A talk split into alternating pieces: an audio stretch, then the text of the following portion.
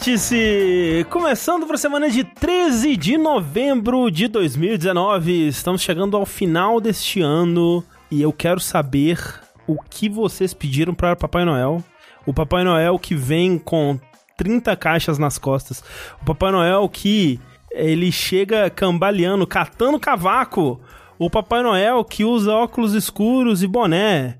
Meu amigo Eduardo Sushi, Ho, ho, ho! ele pediu para esse Papai Noel chamado Samuel Pontes, ele pediu uma frase de introdução pro vértice. Porque ele costuma ficar sem. Eu não sei, essa piada talvez não faça sentido pra você que escuta o episódio gravado, mas é por isso que você tem que comparecer aqui pra assistir o vértice ao vivo. Eu acho que faz uns quatro programas que eu não pensei numa frase a tempo, Isso. mas hoje eu pensei.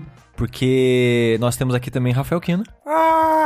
Que ele pediu pro papai Sam Pontes trazer pra ele aquelas roupas de fantasia japonesa de mascote que tem ar-condicionado dentro. O Rafa pediu uma dessa pra ele sofrer menos. Ah, não, é calor. tipo daquela menina que derruba o carro, aquela mascote que derruba os carros. Como é que ela chama? É tipo, é tipo isso, é. Aham. Que tem uns ventiladorzinhos dentro. Sabe aquela mascote que quebra as coisas com taco de beisebol? Não. Não? Você não sabe Não. também não? Qual- como- descreve ela pra mim. Ela é boni- fofinha, bonitinha, ela tem uns vídeos na internet que ela aparece numa sala quebrando Ah, as coisas é com a taco de beisebol. Titan. Titan, isso aí. E é bizarro porque é comum ter, tipo. Que nem no Brasil a gente tem, sei lá, o, o tio do carrinho de picolé. Uhum. No- eu não sei o quanto é comum, mas eu sei que tem no Japão, tipo, vendedor de rua assim, de carrinho, essas coisas, tipo Sim. hot dog, que trabalha com essas roupas o trabalho inteiro. Parece bom. Então, tipo, tá lá o sol rachando, a pessoa vende, sei lá, corn dog com, a- com aquela fantasia Mas, desgraçada. mas o, de- o delas tem ar-condicionado? Sim, é por isso que tem uns ar-condicionadinho dentro. Ah, porque aqui o pessoal fica na praia de 40 graus do Rio de Janeiro e não tem ar-condicionado, não. Mas é Mas sem a fantasia roupinha. de mascote. Exatamente. Não, Tem mascote na tem praia? gente de mascote na praia, assim, de Nossa, Pikachu, Pikachu nunca- Caralho, Chernobyl. imagina. Eu nunca Imagina o estado desse Pikachu. Pois é. Né? Mas você sabe quem mais pediu um, um presente pro Sam Pontes? Quem? O Tengu Maru. Esse mesmo. E ele pediu pro Sam Pontes vir com aquela caixa assim, ó.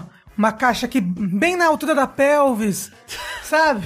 Ele veio de mansinho e quando abriu, lá dentro tinha o quê, gente? É claro, o pênis do Norman Reedus.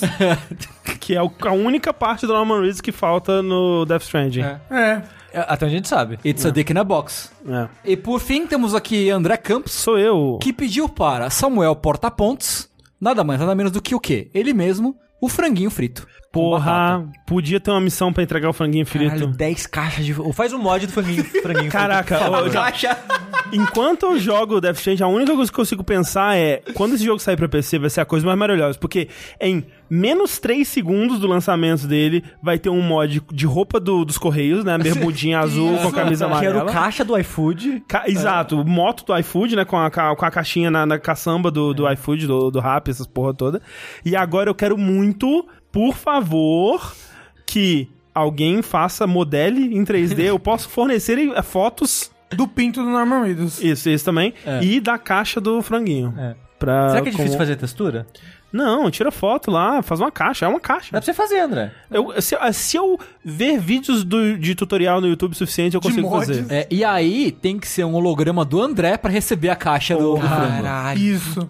Tem aplicativo de celular que faz um scan 3D já da- das pessoas, fica em péssima qualidade, mas pro que a gente precisa, ó, vamos fazer, vamos pensar nesse projeto aí pro 2020, gente.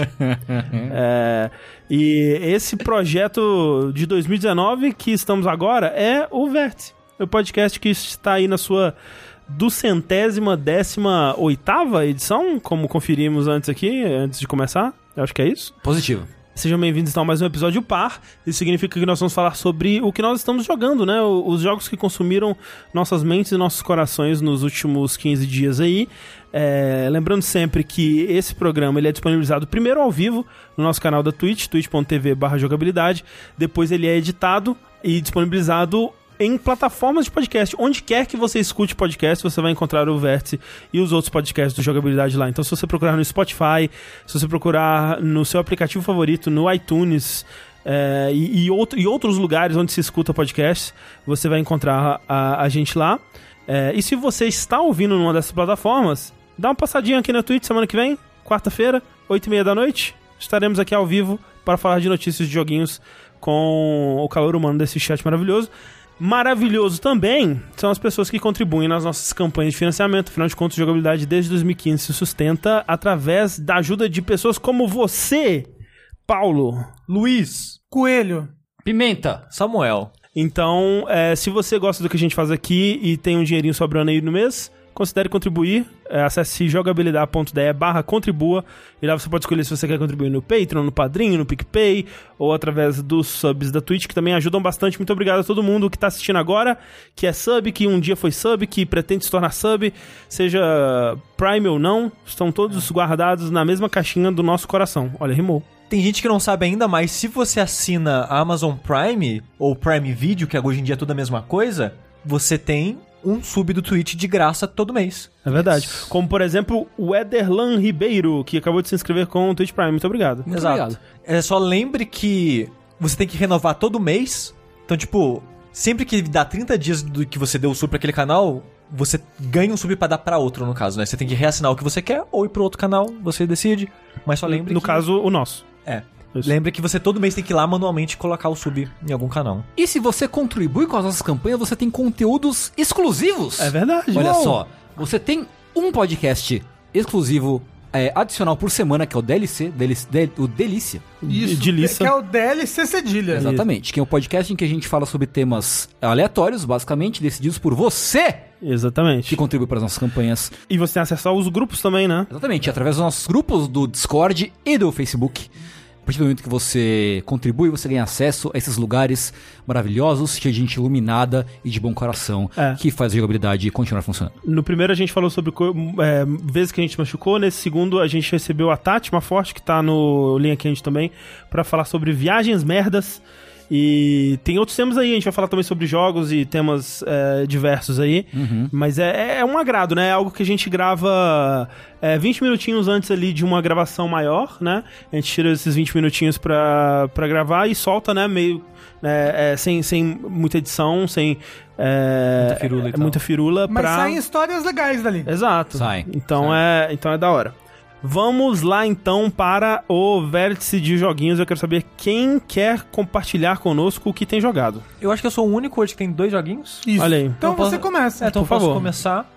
Eu vou falar primeiro hoje de um jogo que é meio que uma continuação de temas do que eu falei no vértice de jogos anterior. Eita. Porque no vértice anterior eu falei de dois jogos que eram jogos de puzzle em primeira pessoa, que eram muito derivativos de outras fontes. E hoje eu vou falar de novo de um jogo em primeira pessoa de puzzle de- derivativo de outras fontes. Mas dessa vez a inspiração é diferente. Pelo menos um dos jogos que eu vou falar hoje é o Superliminal, que é um jogo que saiu acho que ontem do dia dessa gravação. Por enquanto eu acho que é exclusivo da Epic Game Store. O Parabéns para o design que fez esse logo. Eu não pensaria nesse logo. É, porque o jogo, ele é o seguinte, eu vou, eu vou falar do logo e o logo como o logo encaixa dentro da narrativa, né, o tipo de jogo que ele é. Como eu tava falando, ele é um jogo de puzzle em primeira pessoa, e a inspiração dele, que eu falei que é diferente, né, da- das inspirações do, do vértice passado, é que ele é inspirado em Portal Uhum. e no... aquele que o, tem um cara inglês narrando o que você tá fazendo. É, Stanley Parable? Stanley Parable. Stanley Parable, exatamente. Ele é meio que uma mistura desses dois e é até engraçado, porque ele parece que foi tipo, ou vamos misturar esses dois jogos propositalmente? Porque a premissa do jogo é mais ou menos assim: você tá numa empresa que ela meio que entra nos seus sonhos pra tratar algo que você tá sentindo alguma emoção, algum problema, se se algum problema psicológico, se é depressão, alguma coisa assim, sabe? Você tá passando por algum problema interno, digamos assim, e essa empresa ela faz você meio que ter um tratamento através dos sonhos pra entender o que tá acontecendo com você. O começo do jogo é isso, é você começando esse tratamento nos sonhos, e ele começa meio que como se fosse uma série de puzzles tipo Portal. Você tem meio que uma área fechada, tem um botão, aí você pega o cubo, coloca o cubo em cima do botão, abre a porta, você vai pro próximo puzzle. E você vai fazendo puzzle, puzzle, puzzle, puzzle, puzzle assim. E esse começo do jogo, ele visualmente, apesar da estrutura ser muito Portal, e visualmente ele é muito, muito, muito Stanley Parable. Tipo, corredores meio chatos de incorporação, essas coisas Exato, assim. é uma parada meio burocrática, Burocrática, meio sim. de empresa, ó, os, os tons de cor, esse tipo de coisa. Visualmente ele lembra muito o Stanley Parable. E tem uma inteligência artificial sarcástica falando com você o tempo todo, falando, sei lá, te diminuindo ou coisas do tipo assim.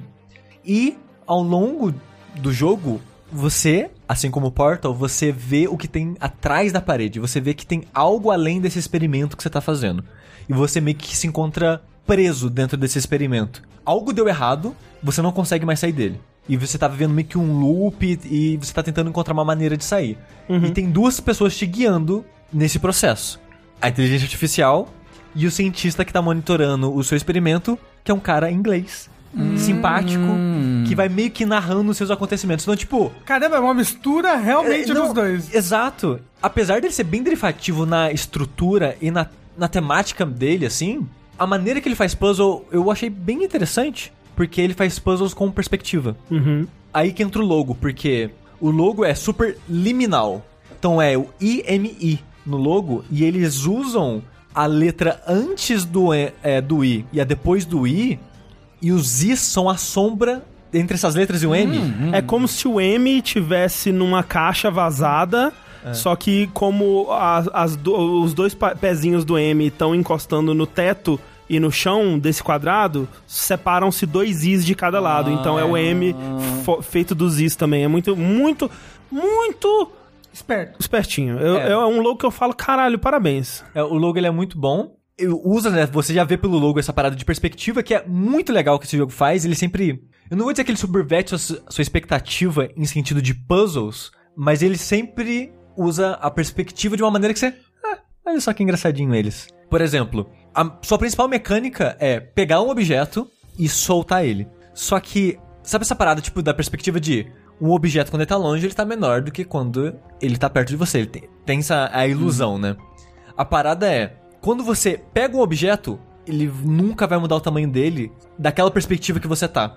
Então faz de conta que você tá muito perto de uma caixa. Então ela tá tipo grandona perto de você. E você solta ela longe, ela vai manter o mesmo tamanho que você tá enxergando, então ela fica gigante. É, quando você se aproxima dela, você vai vendo ela crescer, né? Porque ela tá distante de você e, e né, se ela tá mantendo aquele, aquele mesmo tamanho, ela vai ficar maior quando você Exato. tá chegando até ela. Então, por exemplo, faz de conta que tem uma caixa longe, então ela tá uma caixinha pequenininha, parece um, sei lá, um D6, um dado, né, de seis lados de longe. Você pega ela de longe, tipo, você, né, com, com o mouse, clica ela lá na puta que pariu e solta ela no seu pé, ela vai continuar, ela vai estar um dadinho pequenininho. Ou se você pega uma caixa, sei lá, normal, parece um- uma caixa de correio, não sei, e mira por teto lá longe e solta, ela cai gigante. Porque ela man- manteve o mesmo tamanho de perto de você lá em cima, então fica gigante e tal. Então os primeiros puzzles do jogo é muito de te ensinar essa lógica de manusear é, essas ferramentas, tipo, eu quero deixar algo pequeno, quero deixar algo grande, as situações de fazer isso, criar pontes e criar caixas e tal. E isso é só o começo das brincadeiras, né? Eu vou, ten- eu vou não vou falar de muitos, porque o jogo tem acho uns nove capítulos e cada capítulo meio que brinca de uma maneira diferente com perspectiva. Deve ser legal também a gente, né, jogar e descobrir essas Sim, sim. brincadeiras. Exato. Então eu vou falar só o que. A próxima etapa de brincadeiras que o jogo faz é tipo os puzzles de perspectiva do charada do Batman Arkham Asylum e tal, dessa série. Que é você tem que olhar num ângulo e achar interrogação no mundo, né?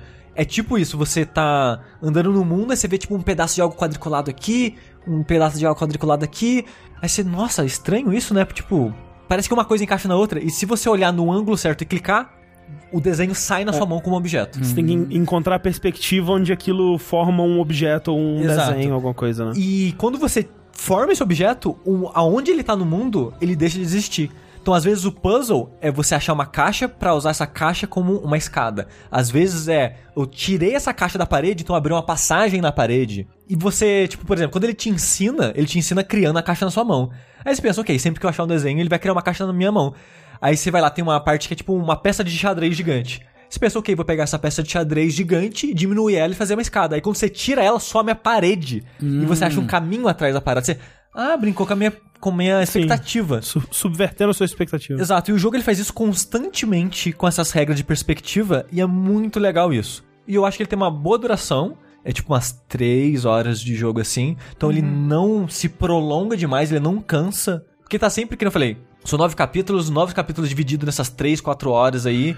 Então você muda bastante a maneira que você vai brincar com a sua perspectiva. E acaba sendo divertido isso. Ele é um jogo simples no modo geral, porque a história Assim como os jogos que eu falei no ano passado, tem uma lição de moral meio autoajuda. Porque a ideia é Tá, essa, na, tá né? na moda, autoajuda. Porque você tá, em- tipo, você tá indo nessa, nessa empresa analisar seus sonhos pra te entender melhor, pra se entender melhor e pra se tratar e tal. Então ele tem essa mensagem meio autoajuda no final. Mas o negócio do jogo é que, tipo, ele não é um jogo de puzzle de difícil. Ele não é um jogo que vai, tipo, você vai empacar e ficar olhando, cara, o que eu tenho que fazer aqui? Nossa, é muito difícil, elaborado. Isso não é, tipo, é, é um jogo de momentos, tipo, hã, legal isso. Então ele, ele não é um jogo incrível. A história dele, que eu não tava falando, ela é meio que, ah, ok, é uma mensagem de autoajuda que você vê em Se você olhar Todo seus lugar. problemas por outra perspectiva, Ai, eles vão ser resolvidos. ai, para, vou chorar. Para. Assim, spoiler. É exatamente isso. Caralho.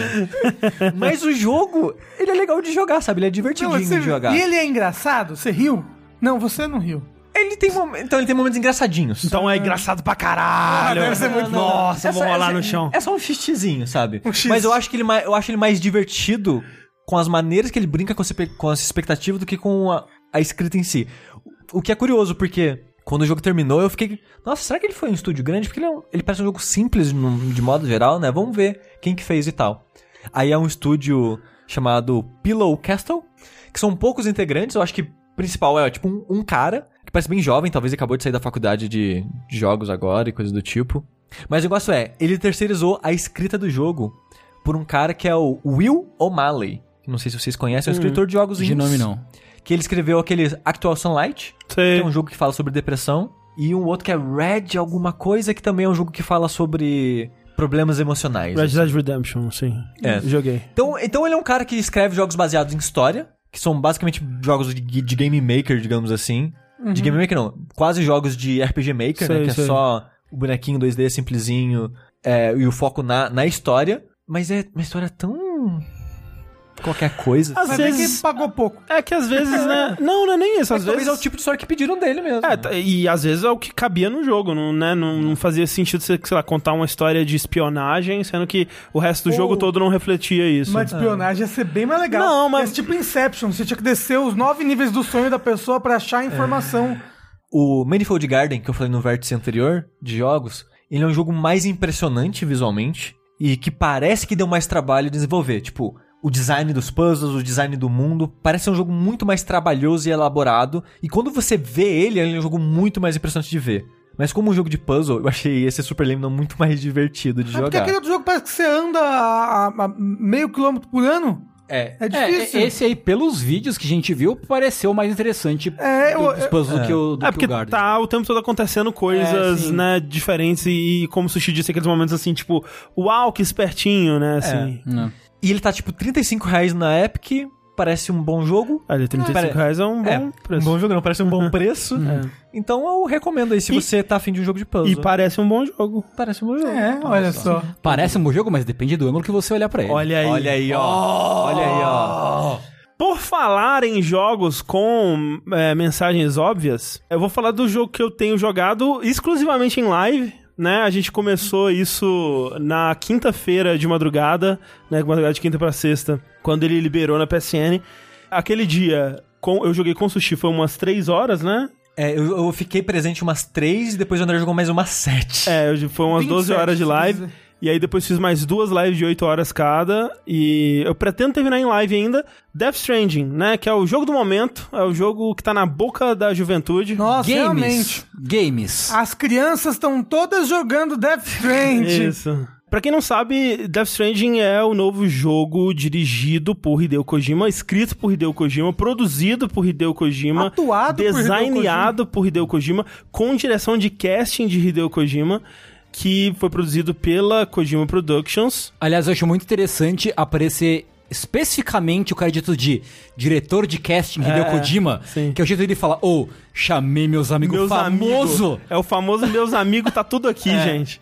É, e é o primeiro jogo dessa nova Kojima Productions, né? Que se formou após a- o, o dissolvimento da Kojima Productions original, que era uma, uma desenvolvedora dentro da Konami. É, desde que ela foi dissolvida, ele, né, sem um tostão no bolso, só Nossa. apenas com uma caneta e um papel. E um sonho, E um André. sonho, e um Porra. sonho na cabeça, ele foi lá e fundou a nova Kojima Productions e passou os próximos três anos aí desenvolvendo o Death Stranding.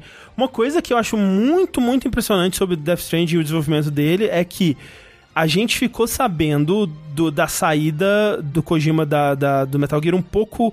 Foi um pouco antes do jogo sair, não foi? Tava treta porque tava tirando o nome dele das coisas. Isso, era isso. Era isso, foi isso. Mas é. ele só saiu mesmo depois do jogo sair. É isso, tá, mas tava rolando alguns rumores, algumas, algumas eh, especulações assim. E aí. Só saiu barra, só avisaram, né? É, e aí no final de 2015 já teve aquele lance lá no Game Awards, né? Que ele não pôde ir pra receber o, o- os prêmios, né? De, de Metal Gear. No começo, eu não vou, não vou lembrar o mês, mas vamos dizer, no começo, primeiro semestre, né? De, de 2016, rolou o vídeo dele aparecendo com a Sony lá, né? Falando que ele ia produzir um novo jogo pro PlayStation e tudo mais. Aquele vídeo. O primeiro vídeo que ele apareceu com a barba, né? É, A Konami não deixava ele ter barba antes. isso. E aí, já na E3, pouquíssimos meses depois, né? Ele entrou no palco com as luzes em seus pés, tipo Michael Jackson, assim, Billie Jean. Naquela transmissão da E3, ele mostrou o primeiro trailer que a gente viu de Death Stranding, que é o Norman Reedus acordando pelado na, na praia, aí ele pega o bebê, e aí ele chora, e o bebê não tá mais lá, e as, as pegadas do bebê de, de, de é, piche começam a surgir na, na, na- em cima dele e mostra o oceano e o título do jogo e tal. Essa cutscene, ela tá sem nenhuma alteração no jogo final, cara. Isso Que impressionante. eu acho muito impressionante. Quando você vê desenvolvimento de jogos, você vê o quanto que jogos mudam, né? E, e o quanto que, porra, o jogo, você vai descobrindo o que é o jogo à medida que ele vai sendo feito, né? O fato de que essas cutscenes que ele, foram, que ele foi mostrando nesses trailers ao longo do- dos anos, né? Elas existem no jogo, né? E, e, assim, a tecnologia é toda igual, né? E, e os conceitos são todos iguais e estão lá. É, é realmente impressionante, assim. Eu não sei se isso é bom ou ruim, né? Que talvez é, o processo de iteração, né, de você ir descobrindo o jogo, muitas vezes pode ser benéfico pra ele, né, mas ele realmente tinha uma ideia muito fixa, muito pronta do que seria esse jogo desde o começo, desde que ele saiu da, da Konami. Até porque muita gente suspeita que muitas das ideias que tem no Metal Gear Survive, que é o Metal Gear que foi feito pelo que era Kojima Productions, né, lá dentro internamente da Konami, depois que ele saiu, né, tem muitas ideias que são semelhantes à de Death Stranding e que muita gente estava é, imaginando se isso já não era coisas que já estavam é, Prontas. começando a ser feitas é, antes dele sair. Mas é, o Death Stranding, então, ele foi esse jogo misterioso que ao longo dos anos aí a gente foi acompanhando através de trailers cada vez mais crípticos, ou na verdade cada vez menos crípticos, né? Ele começou extremamente críptico e eventualmente é, a gente descobriu o que ele era.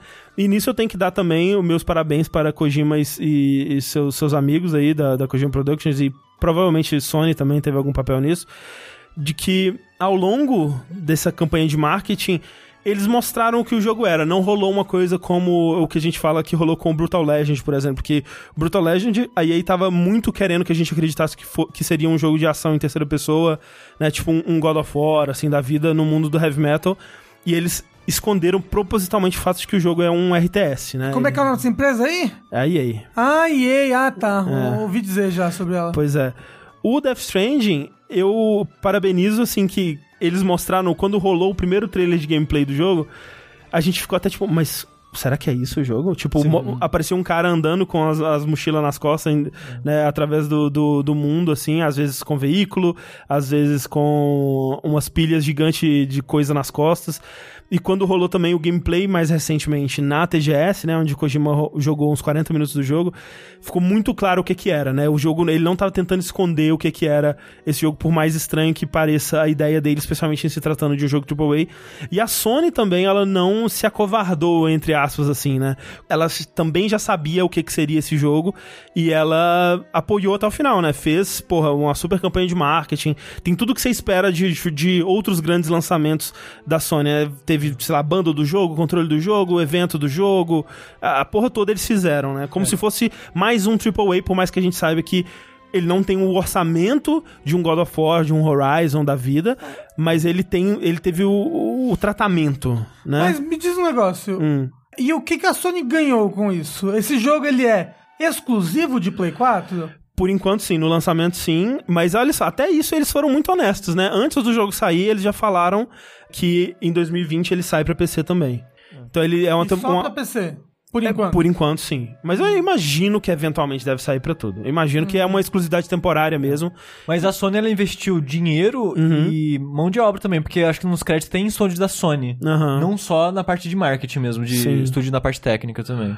Eu acho que nessa parte eles, eles fizeram isso ah, tudo muito bem.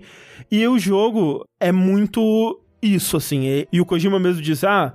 Talvez o jogo só fique divertido na metade, ou joga, né, tenta jogar, tipo, além do capítulo 3, porque é aí que o jogo vai se mostrar mesmo, assim. E realmente, no capítulo 3, ou episódio 3, é onde o jogo, ele realmente, ele se abre e ele mostra, tipo, 100% do que que ele é. Como é essa divisão por capítulos? É narrativo, você completa certas é, missões de história. Pelo menos por enquanto, a maioria dos capítulos eles estão relacionados a algum personagem. Então, ah, esse capítulo chama Deadman, né? Então a gente vai ter algumas histórias onde você vai ter um pouco mais da história do Deadman. Esse capítulo é da Mama, aí vai ter umas missões que vai ser sobre é, a história da Mama. E aí você completa e você vai pro próximo. Nem todos os capítulos têm a mesma duração. O capítulo 3, se você quiser, você consegue passar umas 20, 30 horas nele. Mas por quê? Porque ele tem side quest? É, porque ele é um. Ele, o, no 3 ele te solta no. É, é, é onde o jogo abre pra valer, né? Que ele te solta num mapão aberto. É tipo o Hinterlands do, do Dragon Age Inquisition. Se você quiser, você pode ficar lá, sabe? Metade do jogo. Metade do jogo. Porque tem muita coisa pra você fazer. E. Né, se você não for né, direto nas missões de história, você pode ficar lá um tempasso. Só Mas que quando eu passo de capítulo, o meu mapa principal, ele muda? Às vezes, mas se isso for acontecer, o jogo te avisa. Ah, tá. Mas o, o, o bom, pelo menos, é que, por exemplo, usando o Dragon Age que o André falou de exemplo, o Hinterlands é a primeira área do jogo.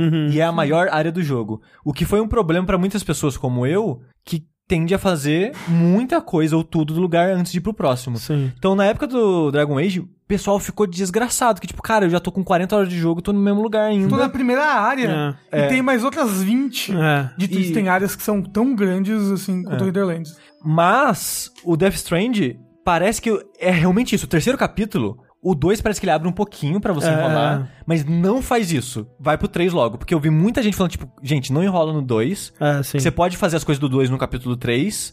E, e de- eventualmente, porque quando você vai do 2 pro 3, você troca de mapa, né? É, é uma transição que não dá pra você fazer fisicamente no jogo, indo a pé, por exemplo, né? Porque você pega um barco. É. Mas o. é ve- quan- logo, um pouquinho depois do capítulo 3 mesmo, você libera o Fast Travel, que você pode voltar pro, pro, pras áreas do, do capítulo É, 2. Mas o que eu ia fazer é, tipo, ele tem uma brecha no segundo capítulo pra você explorar à toa, se você quiser, e que pode fazer você perder tempo, entre Aham. aspas. Mas pelo menos o capítulo mais importante não tá tão longe assim Sim, do sim, começo sim. do jogo, né? É, Quantos capítulos eles são? eu não tenho certeza, eu acho que pelo menos mais de 12. Mais de. Caramba! Mas é isso que eu tô falando, nem todos os capítulos têm a mesma duração. Tem capítulo que vai ser uma hora. Tipo, o, o- o capítulo 4 é super rapidinho. É, é uma missão e acaba. Mas como que ele conta essa história no meio desse gameplay? Porque o, o gameplay dele é: você vai entregar um negócio do ponto A até o ponto B, Sim, certo? essa é o gameplay do jogo. Como mostrado, Você tipo. anda. O pessoal tava comentando que é simulador de correio ou simulador de rap.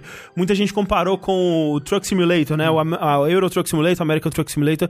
Que é isso. É, a- a- o propósito do jogo é leva a carga do ponto A até o ponto B da maneira mais eficiente e segura possível. Mais eficiente em questão de tempo? Em questão de tempo, em questão de. de qua- é, quanta, é, quanto recurso você vai utilizar, quanta carga você vai conseguir levar de uma vez. Tipo, você pode fazer ponto A ao ponto B, daí voltar ao ponto A e ao ponto C, ou você pode otimizar pra fazer do ponto A ao ponto B ao ponto C, né? Ou você pode fazer do ponto A ao ponto D, ao ponto B, ao ponto C, ao ponto A. Você, tipo, você planejar a sua rota pra você fazer ela da forma mais eficiente possível. O- e o que, que eu ganho por otimizar a rota, assim? Eu ganho um ponto, eu ganho dinheiro. Quanto. É, tem isso. Tem, cada entrega que você faz tem um ranking que vai ser baseado no estado da, da, da Da encomenda carga. da carga, vai ser baseado ter isso, no, no tempo levado e várias outras coisas que são é, específicas de cargas. Tem cargas que é, você não pode danificar até uma porcentagem X. Tem cargas, por exemplo, pizza. Alguém às vezes vai mandar você entregar uma pizza. Você tem que manter ela no horizontal. Porque se você manter a pizza na vertical, você estraga ela. Então você tem que carregar ela de uma forma específica.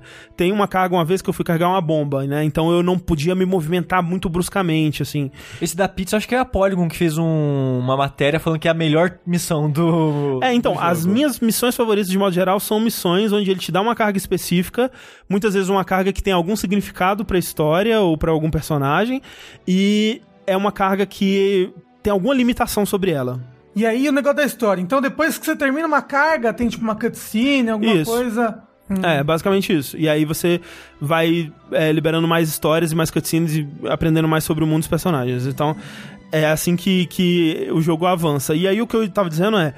Eu não acho que se você jogar, vamos dizer, que nem eu e o Sushi fizemos, jogou as três primeiras horas, mesmo que você não tenha chegado ainda no capítulo 3, né? Que eu acho que você chega no capítulo 3 com umas 8 horas de jogo, mais ou menos. Mesmo que você não tenha chegado lá, se você jogou umas 3, 4, 5 horas do jogo e você não gostou, provavelmente você não vai gostar desse jogo. Mesmo com as pernas boas, Mesmo com as pernas boas. Eventualmente você vai liberando coisas que vão tornando o gameplay do jogo é, mais fácil, entre aspas, né? Ma- Mais. é, você vai ganhando é, gadgets e veículos e, e coisas que você pode usar pro, pro mundo pra facilitar essa jornada. Mas se você não gosta do ato puro e simples de ir do ponto A até o ponto B nesse jogo, eu acho que você não vai gostar desse jogo. Porque pra mim, é a minha opinião, essa é a coisa que o jogo faz de melhor e é a melhor coisa do jogo, é a coisa mais interessante dele pra mim. Eu- E enquanto eu tava jogando, eu pensava nisso, tipo, o meu Death Stranding ideal, ele existe dentro desse jogo. Ele existe dentro do Death Stranding que Hideo Kojima montou pra nós. Mas ele não é o Death Stranding que o Hideo Kojima montou pra nós. O meu Death Stranding ideal é um Death Stranding onde não tem inimigos, tem talvez os, os BTs, eu vou falar mais sobre isso, mas são os inimigos fantasmagóricos do jogo. Os BTS. É, tem cenas de, de stealth com eles, mas não um combate com eles, então o jogo não tem combate de forma alguma. o seu ideal. O meu ideal, exato. Tô falando, tipo, é, e tudo isso que eu tô falando, imagine que o jogo tem, e eu tô falando o que eu gostaria que ele não tivesse. Sem veículos e somente entregas andando a pé entre a, a- né, os pontos de entrega e tudo mais. Esse pra mim é o Death Stranding ideal. Por quê? Porque eu sinto que a maior parte do esforço de desenvolvimento e de game design foi colocado pra essas mecânicas. Então eu, eu- vejo muita, muita gente falando assim: ah, mas o mundo do jogo não é muito genérico, né? Não é muito vazio. Parece que o Kojima foi lá num, num Blender ou num, num, num software de, de criar um né, cenário e gerou uma planície e colocou umas construções aqui e ali. E aquilo é o mundo do jogo, sabe? E eu tive, tive um pouco dessa impressão também em trailers e coisas do tipo, e eu me surpreendi bastante descobrindo que o jogo ele, ele tem level design. As missões, elas geralmente elas a, a maioria das missões, principalmente as principais, né, elas existem pra explorar esse level design de formas é, criativas. Então, por exemplo, uma das primeiras missões, quando você tá ainda nesse primeiro mapa, ele coloca a, a situação de um ponto que você tem que cruzar um rio. E em qualquer jogo de né, mundo aberto assim, vai Assassin's Creed, Zelda, Red Dead, qualquer coisa, você atravessa o rio, né? E tranquilo. E aqui, um rio é um bloqueio de progresso, especialmente no começo. O que, que eu vou fazer para atravessar esse rio? Será que eu tenho escada? Uma escada para colocar entre duas pedras desse rio para atravessar? Porque dependendo da profundidade do rio, as suas você vai ser levado pela correnteza, né? E você vai perder a sua carga e você não vai conseguir chegar do outro lado com ela. Então, assim, um, um- um pequeno rio ali, ele é um obstáculo. E isso é, é muito claro quando você pega outros tipos de jogos, por exemplo, e co- contrasta o mundo deles, por exemplo. Um jogo de corrida, tipo, vamos dizer, um Burnout Paradise da vida. Eu não acho que o, o mundo dele seja é, vazio ou chato, porque ele é um mundo construído pra alguém que vai jogar com um carro, Sim. né? Então, assim, não faria sentido ter casas ou lojas com pessoas dentro, ou sei lá, plataformas ou coisas pra você escalar, por exemplo, porque você tá jogando com um carro. Então ele é um mundo que pra ele funcionar direito, ele precisa ter coisas que um carro vai poder interagir. Então ele tem placas pra você quebrar, ele tem é, semáforos pra marcar começos de missões, ele tem lugares pra você dar zerinho e lugares pra você dar drift e tal. Um jogo como Zelda é um conjunto totalmente diferente de habilidades que seu personagem vai ter, né? Ele pode escalar, ele pode pegar coisas, ele pode interagir com essas coisas de uma forma física e química. Planar. Ele, ele pode, é, pular e escalar. Né? Tem uma série de coisas que o, que o, o, o personagem pode fazer, né? Então, e o mundo, ele, tá, ele foi criado pensando nessas possibilidades. E o, o Death Stranding é a mesma coisa. Ele é um mundo construído com base nas habilidades que seu personagem tem, né? O seu personagem, ele tem uma grande dificuldade de carregar essas coisas pelo mundo, né? Ele, Porque, né, porra? É, exato. Ele tá com cargas absurdas nas costas e quanto maiores as cargas, mais maior vai ser a dificuldade dele atravessar esse mundo. Então, uma pequena. E isso você pode ver com seu radar, né? Você tem um radar que joga é, pontos coloridos através do mapa, que dependendo da cor dele, demonstra, de- demonstra um, um- um lugar mais ou menos difícil de atravessar. Com, né, se o ponto for azul é fácil, se for amarelo é mais difícil. Se for vermelho, geralmente é algo que você tem que realmente transpor para conseguir atravessar o simples fato de você cruzar um rio ou de você subir numa plataforma é um grande desafio de gameplay, né? E esse é o loop do jogo, né? Cada lugar que você atravessa é quase como se fosse um puzzle, né? Não puzzle, né? Porque eu acho que puzzle é, denota um esforço grande demais, mas um desafio de gameplay. Você tá engajado constantemente, né? Num jogo de mundo aberto como Assassin's Creed, por exemplo, você ir do ponto A ao ponto B é você segurar o analógico, né? E pode ser chato, porque não- se não tiver nada entre o ponto A e o ponto B.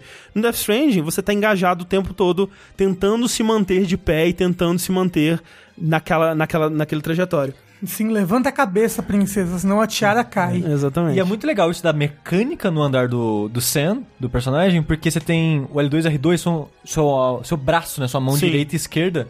E você pode usar isso pra se equilibrar. Então, no começo do jogo, você tem. Você não tem assiste de nada, né? Eventualmente você pode colocar, tipo, meio que umas pernas. Um exoesqueleto que te ajuda a equilibrar e. e É tal. que, é, é que ele é, aumenta o peso que você carrega, né? Por exemplo, se o Sam ele tá sem nada, você anda sem tropeçar em nada. Né? Então, é tu- é tudo uma questão de porcentagem do peso que você tá carregando com o, o peso que o Sam consegue carregar. Aí, conforme você tá, sabe, tá com peso pra caralho, qualquer decline no chão, que é o aviso amarelo, digamos assim, do radarzinho, tem uma chance do seu pé dar uma torcidinha, dar uma escorregada. Aí você, tipo, opa, seu personagem tá Dá uma caindo. cambaleada, é. É, segura o botão que representa o seu lado esquerdo ou direito do corpo pra você meio que balancear. É, se ele pendeu pro lado esquerdo, você segura o do direito, que você vai dar uma puxada pro lado direito pra tentar manter ele no eixo ali, né? Exato. Então, eu acho interessante isso de dessa parada da física do corpo, porque essa é toda a graça do jogo, né? Tipo, você de alguma maneira com ajuda ou não, com pulo duplo ou não, ou o que seja que você vai ter, carregar essas caixas e eu já vi gente falando tipo, nossa, tipo, Walking Simulator, é só andar, Sim. qual que é a graça disso? A parte mais chata de RPG é Fat Quest, né? Tipo, Aham. e do A- ponto A ao ponto B. O negócio é, que nem o André tá falando, o jogo, por causa de do quão mecânico é navegar esse mundo, andar acaba sendo É. gostoso. Exato, num RPG a parte é chata Desafiante, de. né? É, é, assim, a parte não, não só desafiante, mas engajante, sabe? Sim. Num RPG, a parte legal é, sei lá, a- o diálogo, ou a, a, né, o combate, ou a exploração do mundo, ou coisa do tipo. E realmente, nesse caso, não tem nenhuma mecânica interessante em você ir do ponto A ao ponto B, por isso que é A chato. não ser segurar um analógico. A não ser segurar analógico. Nesse, o jogo acontece nesse ir do ponto A ao ponto B.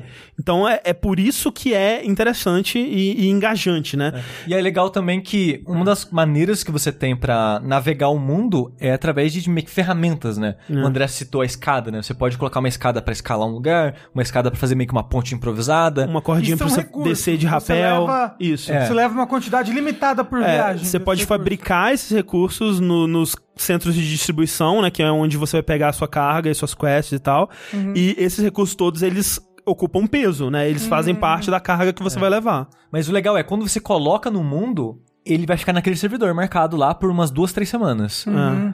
E com o tempo vai deteriorar e sumir do mundo, mas por um bom tempo vai estar lá. E você vê o nome da pessoa que colocou, você pode dar like pra pessoa É, que é. colocou. E eventualmente no jogo você começa a criar estrada, a criar ponte pra ajudar as pessoas a fazer essas cargas. E pelo que eu vi de reação das pessoas de jogar, é que o sentimento de criar esses atalhos, né, digamos assim, né, as estradas, as Sim. pontes, ou até mesmo de você colocar uma corda ou uma escada pra se ajudar, você se sente bem porque você pensa, putz, eu vou ajudar alguém a passar aqui, porque olha a desgraça desse caminho, Sim, sabe? exato. E, e isso é o, é o que muita gente compara, né, com o jeito que ele é, pega essa gameplay é, assíncrono do- dos jogos da série Souls aí, por exemplo, que é essa coisa de você deixar no mundo algo pra ajudar o outro jogador, né? E aqui é, é importante que provavelmente alguém vai encontrar formas de atrapalhar, mas todas, a- é, não? todas as Várias. mecânicas são pensadas pra poder ajudar, né? Então, é Você pode deixar placas é, indicando que esse é um lugar perigoso, um lugar que tem BTs, um lugar que tem um terreno é, que vai ser difícil de atravessar, ou que tem inimigos, ou coisa do tipo. É algo que eu aprecio muito em todas as, em todas as formas de, de, de entretenimento, assim, tipo, desde música, filmes, é, séries, animes e tudo mais, que você só aprecia pra valer o doce quando você experimenta um pouquinho do amargo, né? O doce ele é muito mais doce quando você tem o gosto primeiro do amargo. E esse jogo, ele te, te pressiona, né? Ele te, ele te coloca em situações muito difíceis e muito opressoras, em situações muito opressoras. Ele torna ainda mais prazeroso quando você consegue, com a ajuda das pessoas que estão dividindo aquele mundo com você, por exemplo, construir uma estrada que vai ligar uma, uma rota horrível que você tinha que nossa, isso demorava muito tempo pra fazer. Era muito difícil, era muito cheio de, de pedras e de coisas pra escalar e o caralho a quatro. E agora você tem uma estrada lisinha de E asfalto. você que fez a Hum. estrada. E você ajudou a é fazer a bem estrada. Legal. Ah, É. bem legal. Pra aparecer esses itens no, no, no seu mundo, você primeiro precisa conectar aquela área à internet do, do- dos fantasmas, né? Eu vou entrar nisso, nisso em É breve. nanomachines desse mundo, né? É, a nanomachina desse mundo. Então, assim, às vezes você tá indo pra ligar essa parada pra algum lugar e você sabe que você precisa voltar. E você, caralho, nossa, mas foi difícil vir aqui até aqui, né? Agora eu vou ter que voltar. E aí, quando você liga e volta, porra, aí tem uma ponte levando. Nossa, você dá muito like pro cara. Puta, toma todos os meus likes, seu filho da puta. É que você tem um limite de likes pra dar por tempo, né? É, ou então você tá indo num lugar assim e você encontra uma moto, né? Sua, sua bota tá pra desfalecer e acabar. E se você andar sem bo- bota, você começa a tomar dano, né? Faz bolha no pé. É, começa a machucar seu pé. E aí você encontra uma moto assim, cara, porra, quem deixou essa moto? Que anjo deixou essa moto Você aqui? pode mijar no seu pé pra Não pode. tirar ferimento? Pra que, que você mija? Você mija pra é, liberar a sua bexiga ali. Não tem muito propósito, não. Mas não tinha, não fazia um cogumelo, aí você Tem. usava um cogumelo pra Então, fazer amizade, não sei. Se muitas pessoas mijarem no mesmo lugar, é, criam uma, uma cultura de cogumelos ali e nascem uns bichinhos que você pode comer pra restaurar o seu sangue. E esse jogo também tem uma parada de fluidos corporais, né? Que você pode usar seu sangue e a sua urina como arma contra os fantasmas. É, sim, mas Isso. não, não, no- não no campo. Tipo, isso só acontece quando você descansa. É por que, que o André queria que tivesse sangue na urina dele? Porque o sangue do Sam, ele é especial e pode ser usado como arma. É. Mas a urina também, o que eu vi, eu não sei se foi cronometrado certinho, mas eu vi aquela parte que os fantasmas te acham e faz um piche negro no chão e aparece uns, uns bichos tentando pegar seu pé. Sim.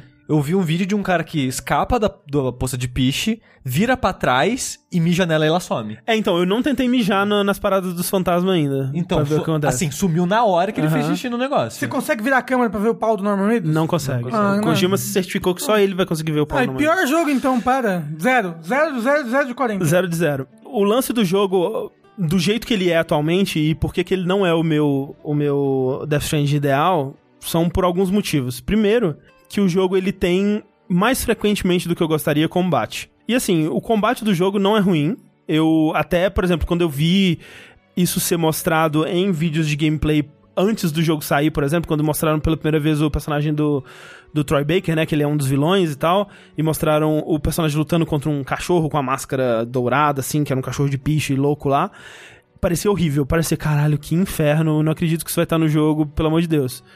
E toda vez que mostravam coisas de, de né, do, do personagem lutando contra outros humanos e tal, eu achei que. Eu, eu pensei, cara, eu vou jogar esse jogo evitando isso ao máximo. Você não pode evitar todas as vezes, né? Mas quando você é obrigado a, a interagir com esse tipo de, de combate do jogo, é ok. Não, Ok. É, não é bom, definitivamente não é bom, mas não é, não é ruim também. Com os, os BTs, quando você ainda não tá em, em combate com eles, que são os fantasmas do jogo, é um stealth muito interessante e que eu consigo ver funcionando se ele existisse isoladamente. Que não é um stealth nem de visibilidade, né? Eles não estão tentando te ver, né? Eles não enxergam. Então você pode passar do lado de um, por exemplo, e ele não vai te ver. E não é um stealth de é, necessariamente barulho também.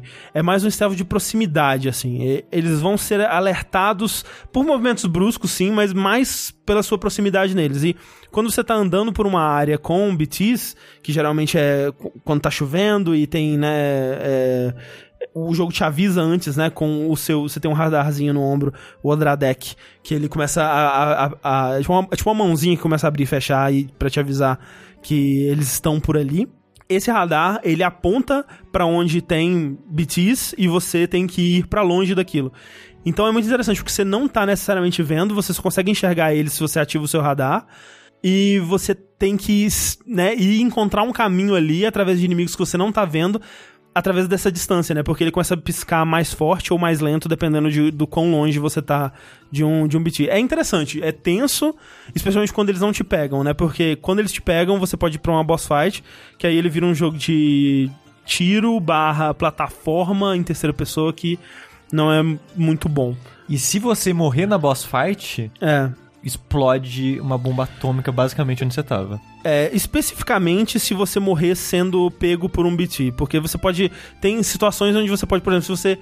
Se você morrer na boss fight caindo de um lugar alto, por exemplo, nada acontece, né? Mas se você morrer nas mãos do BT, é, a narrativa do jogo, ela explica, né, que quando um ser desses, desses fantasmagóricos, né, que são os Beat Things, eles encostam num- numa pessoa, aquilo é, gera um void out, que é uma, uma explosão atômica, realmente, tipo, como se fosse uma, uma bomba atômica que estoura ali e fica uma cratera no lugar, né? Eventualmente. Eu, eu adoro Kingdom Hearts. Pensa em Exterminador do Futuro, quando ele teletransporta Aham. e faz um meio que um, Isso. Um buraco redondinho certinho onde ele tava. É o Remnant from the Ashes. I- É, isso pode acontecer em qualquer lugar do mapa ou tem lugares Não. específicos em que isso acontece? Tem lugares específicos. Eu fiquei, eu fiquei em dúvida sobre isso porque quando o Kojima falava sobre isso, me dava a impressão de que era muito mais dinâmico do que realmente é. E são em lugares específicos, são em lugares onde os BTs eles estão lá fixos. E os lugares que os BTs estão lá fixos são lugares meio abertos onde pode acontecer uma coisa dessa. Mas, Porque eu ficava pensando assim, ok, e se eu morrer perto de uma cidade, eu vou acabar com aquela cidade, sabe? E, e é, e é assim, é muito da hora você, né, é, ressuscitar e ver a cratera ali. Uma cratera realmente gigantesca, né, que fica no lugar.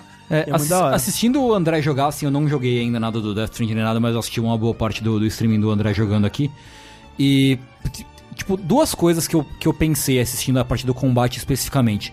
Primeiro que aquela cutscenezinha que toca quando vai ter combate parece irritante no longo prazo. Quando. assim. É, porque assim, ele toca duas cutscenes. Ele toca uma, uma pequena cutscene, né? Que tipo, fica em câmera lenta, de leve, quando começa a chover, que aí é quando o, o Sam ele põe o. o O chapéu de lontra o chapéu dele. de lontra.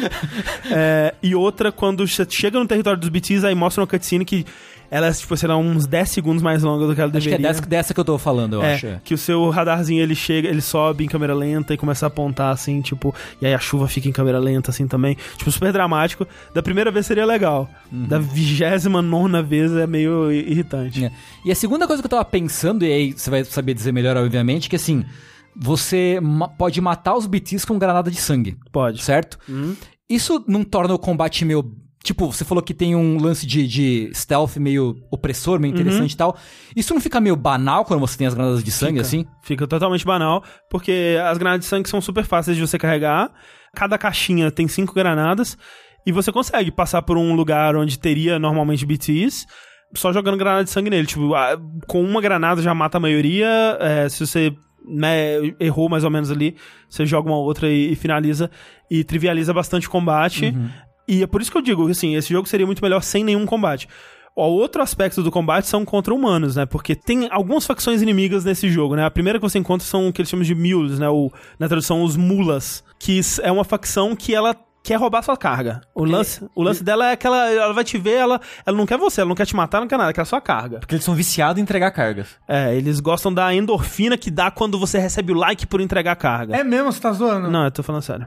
Gênios Kojumbo ataca de novo, né, cara? Meu Deus, gente, é que você não tá entendendo. É o Facebook, É entendeu? o Facebook, é a gente, é, o Pikachu no pescoço. Não, é o otariano que vai lá e copia o tweet dos outros, É. entendeu? Caramba, ele Então- é viciado no like. Então eles fizeram um acampamento no meio do nada onde eles roubam cargas Entregam? E, e, e entregam pra eles mesmo. Eles guardam assim, eles entregam, eles ficam entregando pra eles mesmo. Eu acho que o dia a dia desse cara é tipo: Oi, Rafael, toma uma carga. Não, eu- Obrigado, André. Muito boa a sua carga, parabéns. É, o- é o Chaves é, vendendo Isso, churros. É isso. É o Chaves vendendo churros, é mesmo. É exatamente isso. E esses caras, é assim, quando você passa, o território deles é demarcado por uns uns pylonzinhos, né, umas estacas luminosas com a luz laranja. Quando você entra no território deles, eles mandam um radar para detectar as tags das suas encomendas, né? Eles não te detectam, eles só detectam as tags das suas encomendas.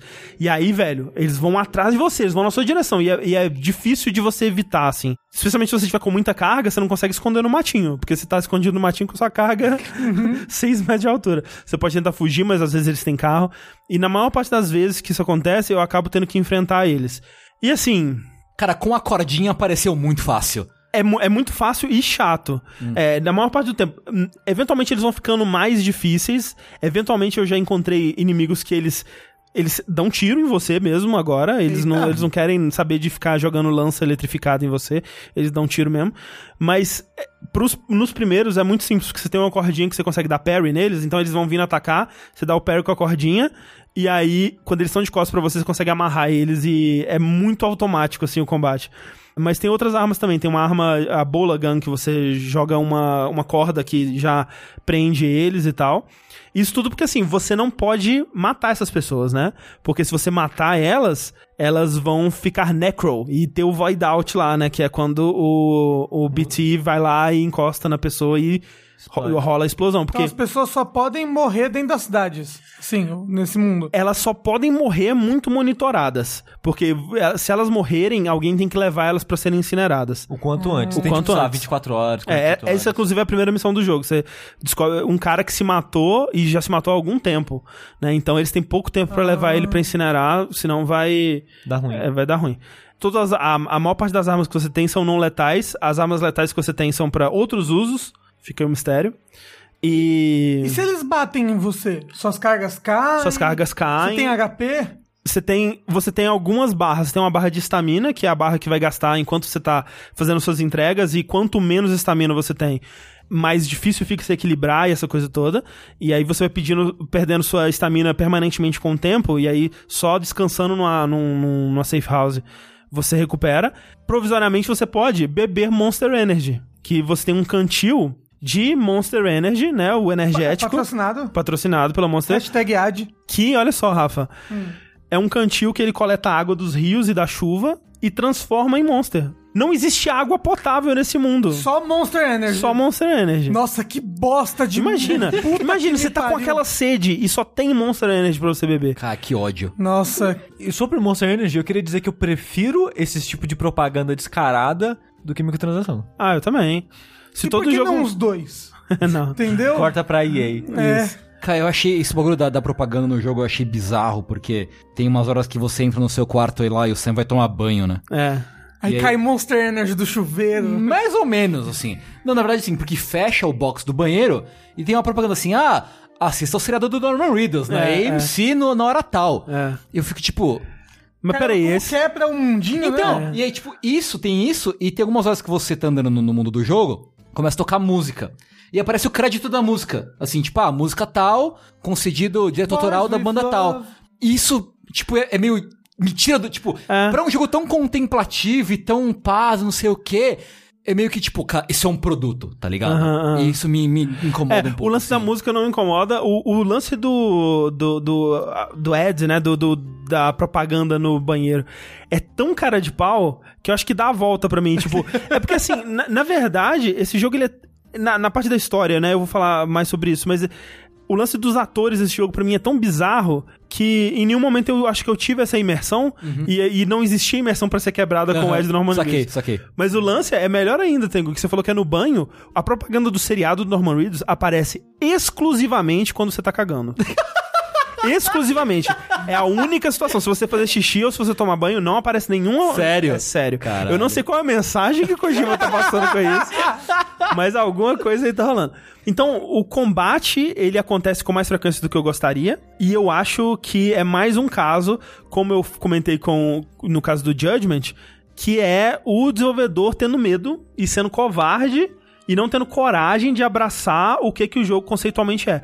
Porque esse é um jogo conceitualmente todo sobre você se juntar às pessoas, né? E você criar laços, É a corda, não é a, a vareta. né, É, exato. Deus ele do céu. ele abre, aí. ele abre com essa citação, né, de um, de um poema, É, A situação é, é a corda, não é a vareta. é, falando que, né, existe a corda e existe a vareta. E o Kojima falou várias vezes, é um jogo, esse é um jogo da corda, mas não é da vareta. Mas ele Albert te põe, Einstein. ele põe a, va- a vareta na sua mão várias vezes pra você bater nas pessoas também, ah, né? mas, gente, então, assim, eu, eu, eu, acho que a vareta tem que ser utilizada não, assim. não, eu entendo, assim, que no, no mundo que eles criaram, né, é realmente, tendo essa facção de, de pessoas que querem roubar a sua carga, faz total sentido você ter que se defender com a vareta. Eu não tô dizendo que ele- o Norman Reedus tá errado de bater Mas nas aí pessoas. você usa o que? A corda como vareta. Você É. usa a corda pra bater nas pessoas. Sim, você- é arma o de corda. Beto Carreiro, gente. Você É, pode- a, é a corda de parry, é a arma que atira a corda. Sim, é, você tá usando a corda como arma. Mas o lance é.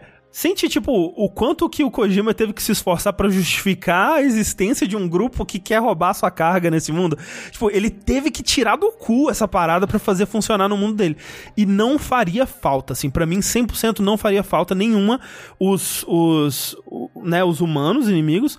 Os BTs, eu acho que é interessante a existência deles. Eu só gostaria que não houvesse combate, porque o combate trivializa a presença deles, né, torna muito simples e pouco tenso se você quiser passar jogando granadas. Eu geralmente ando sem nenhuma arma, porque eu quero jogar o jogo eu quero, eu quero ter esse momento tenso com os BTs, eu quero focar nas minhas entregas, eu não quero sair por aí carregando rifle, sabe? E, e parece que até o like, a presença do like me parece algo meio anacrônico com a mensagem que o Kojima quer passar, sabe? Tipo, porque o like já é meio que. Todo mundo meio que chegou na conclusão, né, no, no consenso de que o like é uma coisa negativa na internet, É, né? é, tipo, é. você querer que as pessoas, é, tipo, dão, dão tipo, Sim. um, um shot de, de alegria na sua cara, assim, sabe? É. Pera, dá pra fazer isso? Qual rede social que ganha isso, gente? É tipo, ah, me- tipo, mostre que vocês me amam, porque eu preciso de, ser- de ter validação o tempo inteiro da- de todo É. mundo, tá ligado? Porque toda, toda a premissa Mas é do- por isso que tem um like. Pra... É uma crítica. Você não tá mas, entendendo. mas Você então, é, mas é, mas é entra em conflito porque no caso o que você tá, o propósito todo do, do- do- da sua jornada é construir essa sociedade superior, assim, onde as pessoas estão conectadas com um propósito em comum e elas vão ser felizes dando as mãos no horizonte, É, tipo, entendeu? é- é menos o ego e mais o coletivo, né? É. E o like vai meio que na contramão disso. É, eu acho. tipo, qual, qual ponte que tem mais like e É, tal, né? entendeu? Ah, Tanto mas que eu acho que é um jeito de você incentivar as pessoas a fazerem a ponte, Eu acho que, sabe? tipo, sim, sim, sim. Eu acho Mas que, sim, então- que se, se você ganhasse um, um like ou alguma coisa por alguém só passar pela ponte, você não poder ir e, apertar- e dar like, eu acho que já seria um pouco melhor, sabe? É, porque eu, eu, eu, eu entendo assim que, tipo, funciona, né? E é um, é um bom incentivo pra você poder fazer, porque quanto mais like também, mais você aumenta o seu ranking de entregador, que libera novas coisas e te deixa um entregador melhor mesmo, né? Você melhora o seu equilíbrio e outras coisas assim. Mas o celular desse jogo é uma algema, André. É, então, olha, porra, olha. Uou, vivemos numa mensagem, sociedade, cara! O celular fica no seu pescocinho Não, assim? não, não, não, é no seu braço. No seu braço. Que nem um Pikachu. Exatamente. Mas, cara, você para pensar assim, existe algo mais mais que vai nessa proposta, mais altruísta e mais, sei lá, no, no espírito da colaboração mútua, você fazer um bagulho mesmo sabendo que uma pessoa que não gosta de você, mesmo sabendo que você vai ajudar uma pessoa que, não- que você não gosta, sabe? Aham. Ou que você não vai ter nenhuma recompensa por isso, tipo, não deveria ser recompensa o bastante você só ajudar alguém, sabe? Mas aí que tá, aí é no universo ideal que o mundo tá tentando construir. Esse universo ainda não existe, Então, não, mas por exemplo, pensa Journey, por exemplo. As pessoas que zeraram Journey e estão ainda lá, elas Mas é estão lá porque- porque elas gostam de ajudar. Mas é porque Journey não tem como você ser filha da puta.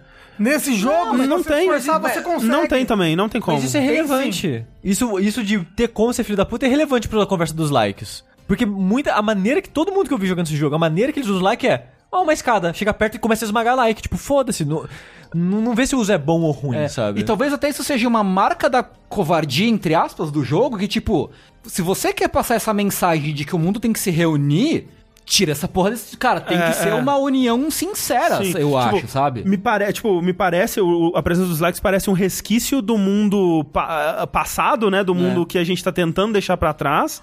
E talvez tenha uma mensagem sobre isso no final do jogo, não sei. É, de talvez. repente, né, sim. É como, como eu disse, não zerei ainda. É. Mas o, o lance é, ele tem essas coisas nele que vão contra a mensagem principal do jogo, assim, sabe? O Rafa tava falando dos, dos menus. Eu, eu teria curiosidade de ver o que, que o Sushi acharia do jogo, né? Vale dizer que o, ninguém aqui jogou além de mim por enquanto. Porque o Sushi, ele, ele, é, um, ele é um cara que ele... ele se incomoda com as pequenas coisas, né? Tipo, as pequenas coisas vão se somando pra uma grande coisa que ele acaba odiando, né, no jogo. O Death Stranding, ele é cheio de pequenas coisas assim, e uma delas tá no, no menu, né? Muitas delas estão no, no menu. Pra dar um exemplo, né? Por exemplo, assim, do, do de como funcionam os menus do jogo. Você chega num centro de distribuição, por exemplo, e você vai colocar lá suas cargas, né, Pra pegar novas cargas ou entregar cargas perdidas que você achou, ou seja lá o que for. Às vezes você tem uma caixa vazia ou você tem alguns materiais que você coletou, coisas do tipo, e você quer reciclar esses materiais, né? Você vai lá na lista, você clica, segura o botão, né, Pra abrir um, um menu de interação com a sua carga. O ícone de segurar botão não te diz que você tem que segurar o botão. É, eu vi muita, muita gente Ah, mas se é perdendo hoje em nisso. dia não existe mais apertar botão nos videogames, sushi, só segurar. Mas você, você vê lá, tá lá, options. Não, não, eu tô, eu aperta tô, options, eu tô não zoando, funciona. eu tô... É, tipo, o botão de apertar options é só o, o options e o segurar options é options com um círculozinho em volta. Só que não é claro, né? Não, é horrível. Você abre esse menu e aí tem lá um, menu, um submenu nesse que é reciclar. Ok, é aqui que eu quero ir, né? Eu vou reciclar os objetos que eu quero reciclar e tudo mais. Você entra nesse menu, você tem a lista de todas as coisas que você está carregando e, pra mim, o que que você faz? Você clica na coisa que você quer reciclar, talvez apareça uma, uma... Você tem certeza que você quer reciclar isso? Sim ou não? Acabou, reciclou. Às vezes pode ter uma opção de eu quero selecionar vários. Aí você seleciona vários e você quer reciclar isso, sim ou não, e acabou. O jeito que ele faz é: você pode apertar em qual você quer, ou selecionar vários com botões diferentes. Se você selecionar vários ou apertar na que você quer, ele abre um outro menu falando o que, que você quer fazer com isso? Reciclar? Caralho, já estou na porra do menu de reciclar. É claro que eu quero fazer isso. É a única coisa que eu posso fazer do, do menu de reciclar é reciclar. Você marca elas para reciclar. E aí, quando elas estão marcadas para reciclar, você tem que confirmar que você quer reciclar. Aí ele aparece, você tem certeza que quer reciclar? E aí você marca que sim, eu quero reciclar. E isso é, assim, pra tudo no jogo. Tudo no jogo é nesse nível de burocracia e de, de menus em cima de menus e coisas em cima de coisas. Olha É, como é importante alguém pra fazer o design dos menus das coisas. é. Então, assim, eu tô constantemente batalhando contra o menu para tentar fazer o que eu quero. Tem coisas, por exemplo, que me incomodam muito, que é, por exemplo, uma, uma- como eu disse, a fisicalidade do jogo é a minha parte favorita. É, o jeito que o Sam, ele tropeça nas coisas e ele perde o equilíbrio e a quantidade e complexidade dessas animações, cara, é maravilhoso. Eu poderia ter um jogo, como eu disse, só disso e, e seria incrível pra mim. O, o, o- o simulador de catar cavaco dele, né? O jeito que você vai perdendo o equilíbrio, quase caindo e se recuperando ali é- é maravilhoso. E a fisicalidade disso, sabe? Por exemplo, você tem um, um dos objetos que você pode ter com você pra te ajudar a carregar, é um carrinho que você amarra uma cordinha nele e você vai puxando ele com o seu corpo, né? Tipo como se fosse um carrinho de supermercado, só que sem a, a gradezinha em volta, e ele meio que flutua, né? Ele é, é magnético, assim. Não sei como é que isso funciona, na verdade, né? Provavelmente não. É, é o skate do De Volta para o Futuro. É nanomachines. Nanomachines. Não, nesse jogo é fantasmas. E aí você vai colocando as suas coisas nele, né? Então, por exemplo, como o Sushi disse, os, os gatilhos, eles representam sua mão esquerda e sua mão direita. Então, se tem uma caixa perto da sua mão esquerda e você segura o gatilho da mão esquerda, ele abaixa e pega a caixa e fica com ela na mão. Mesma coisa, com a mão direita ele abaixa e pega ela com a mão. Se você solta o gatilho, ele solta as caixas. Pra você segurar, levar uma caixa na sua mão, você tem que estar segurando o gatilho o tempo todo. Agora, a fisicalidade é interessante porque se você tá com a- as duas caixas seguradas na mão, você se aproxima desse carrinho de, de carga e solta, ele põe automaticamente as cargas no carrinho. Ou então, se você tá com as duas cargas na mão, você aperta um- o botão de. Geralmente ainda o botão de interação com as costas, ele põe uma das cargas na- nas costas e guarda ela lá automaticamente. A mesma coisa pra você é, usar uma das caixas como botão de ataque, né? Se você tá com uma, uma caixa na mão e você aperta o botão de ataque, ele bate com ela no inimigo. Se você dá a animação de bater, que ele gira, né? Ele faz um swing com a caixa e solta o botão de segurar, ele arremessa a caixa. Tipo, caralho, que da hora, sabe? Como a fisicalidade disso. De você fez o movimento com a força e soltou, né? Então ele arremessa a caixa. Tipo, é aquilo da experimentação com a física do jogo e você vai é, brincando e vendo como as coisas funcionam, né? Só que meio que para por aí e o resto fica todo no menu. Por exemplo, eu não consigo fisicamente no jogo tirar uma caixa das minhas costas e colocá-la na minha mão. E eu acho, né? Eu, eu tentei fazer isso, eu não sei. Talvez tenha um, um botão pra fazer isso, porque o jogo ele também tem, é, né? Como eu disse, funções em cima de funções e com certeza todos eu não, eu não descobri ainda, mas eu não encontrei nenhuma forma de tirar a caixa das costas. E, por exemplo, não tem como eu organizar as caixas da forma que eu quero nas minhas costas. Então, por exemplo, na missão da pizza, você tem que ir colocando caixas até eventualmente sua pizza se encaixar lá na horizontal. Você não pode escolher para ela ficar na horizontal na sua mão. Você não pode, por exemplo, também segurar a caixa da pizza com as duas mãos e segurar ela na horizontal. Ah, se você jogar com a mão só, ele fica É, assim. então, por exemplo, Ah. esse tipo de coisas é, é o tipo de coisa que falta pra mim, é de- da fisicalidade das coisas é, no mundo, que eu gostaria que eles fossem é, mais longe nisso. E meio que não tem. Esse é o meu sentimento de modo geral sobre o gameplay do jogo. Eu gosto muito de quando você tá andando nele. Quando, como eu disse, quando é uma missão de entregar uma caixa do ponto A até o ponto B, por mais longe e difícil que seja esse ponto B, que você pode ir a pé e que essa caixa tem algum significado, ela tem alguma limitação, eu adoro o jogo. Eu queria que o jogo fosse isso. Sabe, do início ao fim, eu queria que ele só fosse isso, mas ele não é. A outro aspecto que esse eu talvez era o que eu tava mais curioso pra experienciar e que por enquanto está sendo uma grande decepção é a história. Kojima, ele já se mostrou e já se provou muitas vezes como um homem de grandes conceitos, né? Ele tem conceitos maravilhosos, ele tem ideias incríveis, né? E todo o conceito de, de- desse mundo e de como ele funciona é maravilhoso. Que é, eventualmente aconteceu o Death Stranding no mundo. O Death Stranding foi quando, por algum motivo, a barreira entre o mundo dos mortos e o mundo dos vivos ela começou a ficar porosa, né? As coisas começaram a passar de formas estranhas de uma para outra, né? As pessoas quando morriam, elas não elas não passavam corretamente, né? Elas ficavam presas, né? Elas ficavam stranded num outro lugar que eles chamam da praia, né? É, e elas não conseguiam ir para outro lado, e ao mesmo tempo as pessoas que morreram, elas né, tinham acesso a esse mundo e eventualmente, quando isso aconteceu pela primeira vez e o primeiro é, ser do outro mundo, né, o BT, ele teve contato com um ser humano é, e, e ocorreu esse primeiro void out, começou a desmantelar a sociedade como a gente conhece. E a- as pessoas passaram a temer viver numa cidade, né? Porque porra, sei lá, da- no sexto andar aqui pode ter alguém morrendo agora, como é que eu vou saber, né? E aí se essa pessoa morrer e ninguém ficar sabendo, vai explodir a porra do prédio, eu vou morrer. Não, Então, não só o prédio, um pedaço. é, exato. O inteira. quarteirão inteiro, o bairro, talvez, vai explodir e, porra, eu preciso ir embora. Então as pessoas começaram a sair de cidades e viver isoladas em, em bunkers, né? E a sociedade, né, porra, morreu uma galera, né? Os sobreviventes começaram a viver isolados em bunkers e a, a gente tem a perspectiva dos Estados Unidos. né? Os Estados Unidos deixaram de ser um país e quando a gente começa, a gente tá vendo o é, United Cities of America, que é Estados Unidos só no, no sentimento do Kojima, né? Porque nem geograficamente, nem né, nada se, se assemelha aos Estados Unidos. Eu ia falar, geograficamente, ele se baseou em algum outro lugar, né? É tipo no- Noruega, É, Irlanda, Finlândia, Parece, Finlândia. parece um país da Europa. Isso, é. É. bem isso. E não, e, e em questão de, de tamanho também, né? Porque você tá, teoricamente, a sua missão é cruzar um ponto do- dos Estados Unidos, da costa leste até a costa oeste, né? Journey to the West. É.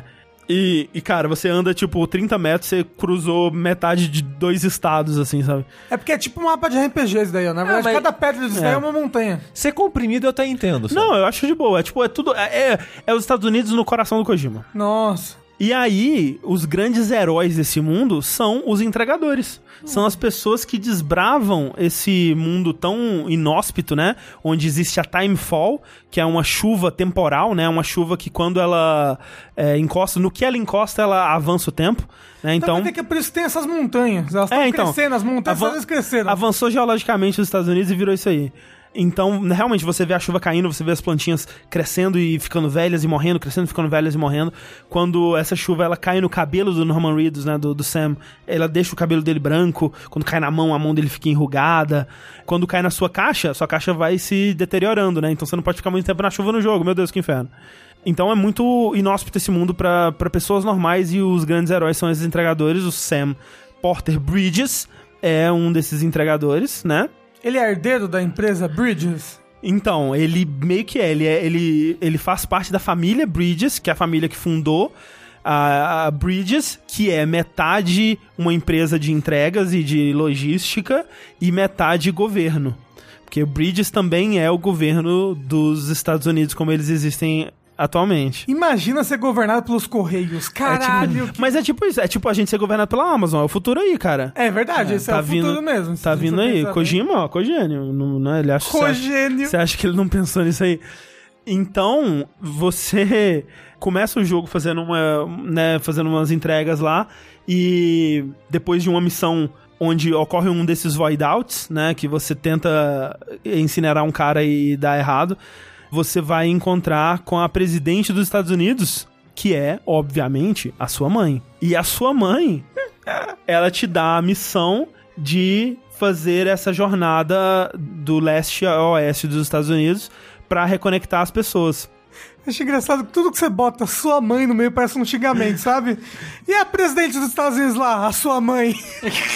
A sua mãe, é aquela presidente. E a, e a sua mãe, aquela presidente dos Estados Unidos? É, e a ideia é que existe essa internet mágica do- do- dos fantasmas aí, porque quando começou o Death Stranding, eles tiveram acesso a esse, essa dimensão paralela que eles eles chamam de a praia, né? Que cada um tem a sua própria praia. A sua praia, ela representa coisas é, únicas pra você e tudo mais. Eu, eu não entendo muito bem exatamente. religião. Mas isso vai, vai ser explorado com certeza. E essa praia, ela é um lugar onde o tempo passa diferente, né? Então, se você consegue passar informações através dessa praia e acessar de outro lugar, você é meio como se tivesse uma super internet, onde os dados podem passar em grande volume, né? De, Eles de- passam pelo além. eles passam pelo além, exatamente. O dado, ao invés da fibra ótica, eles passam pelo além. É exatamente isso.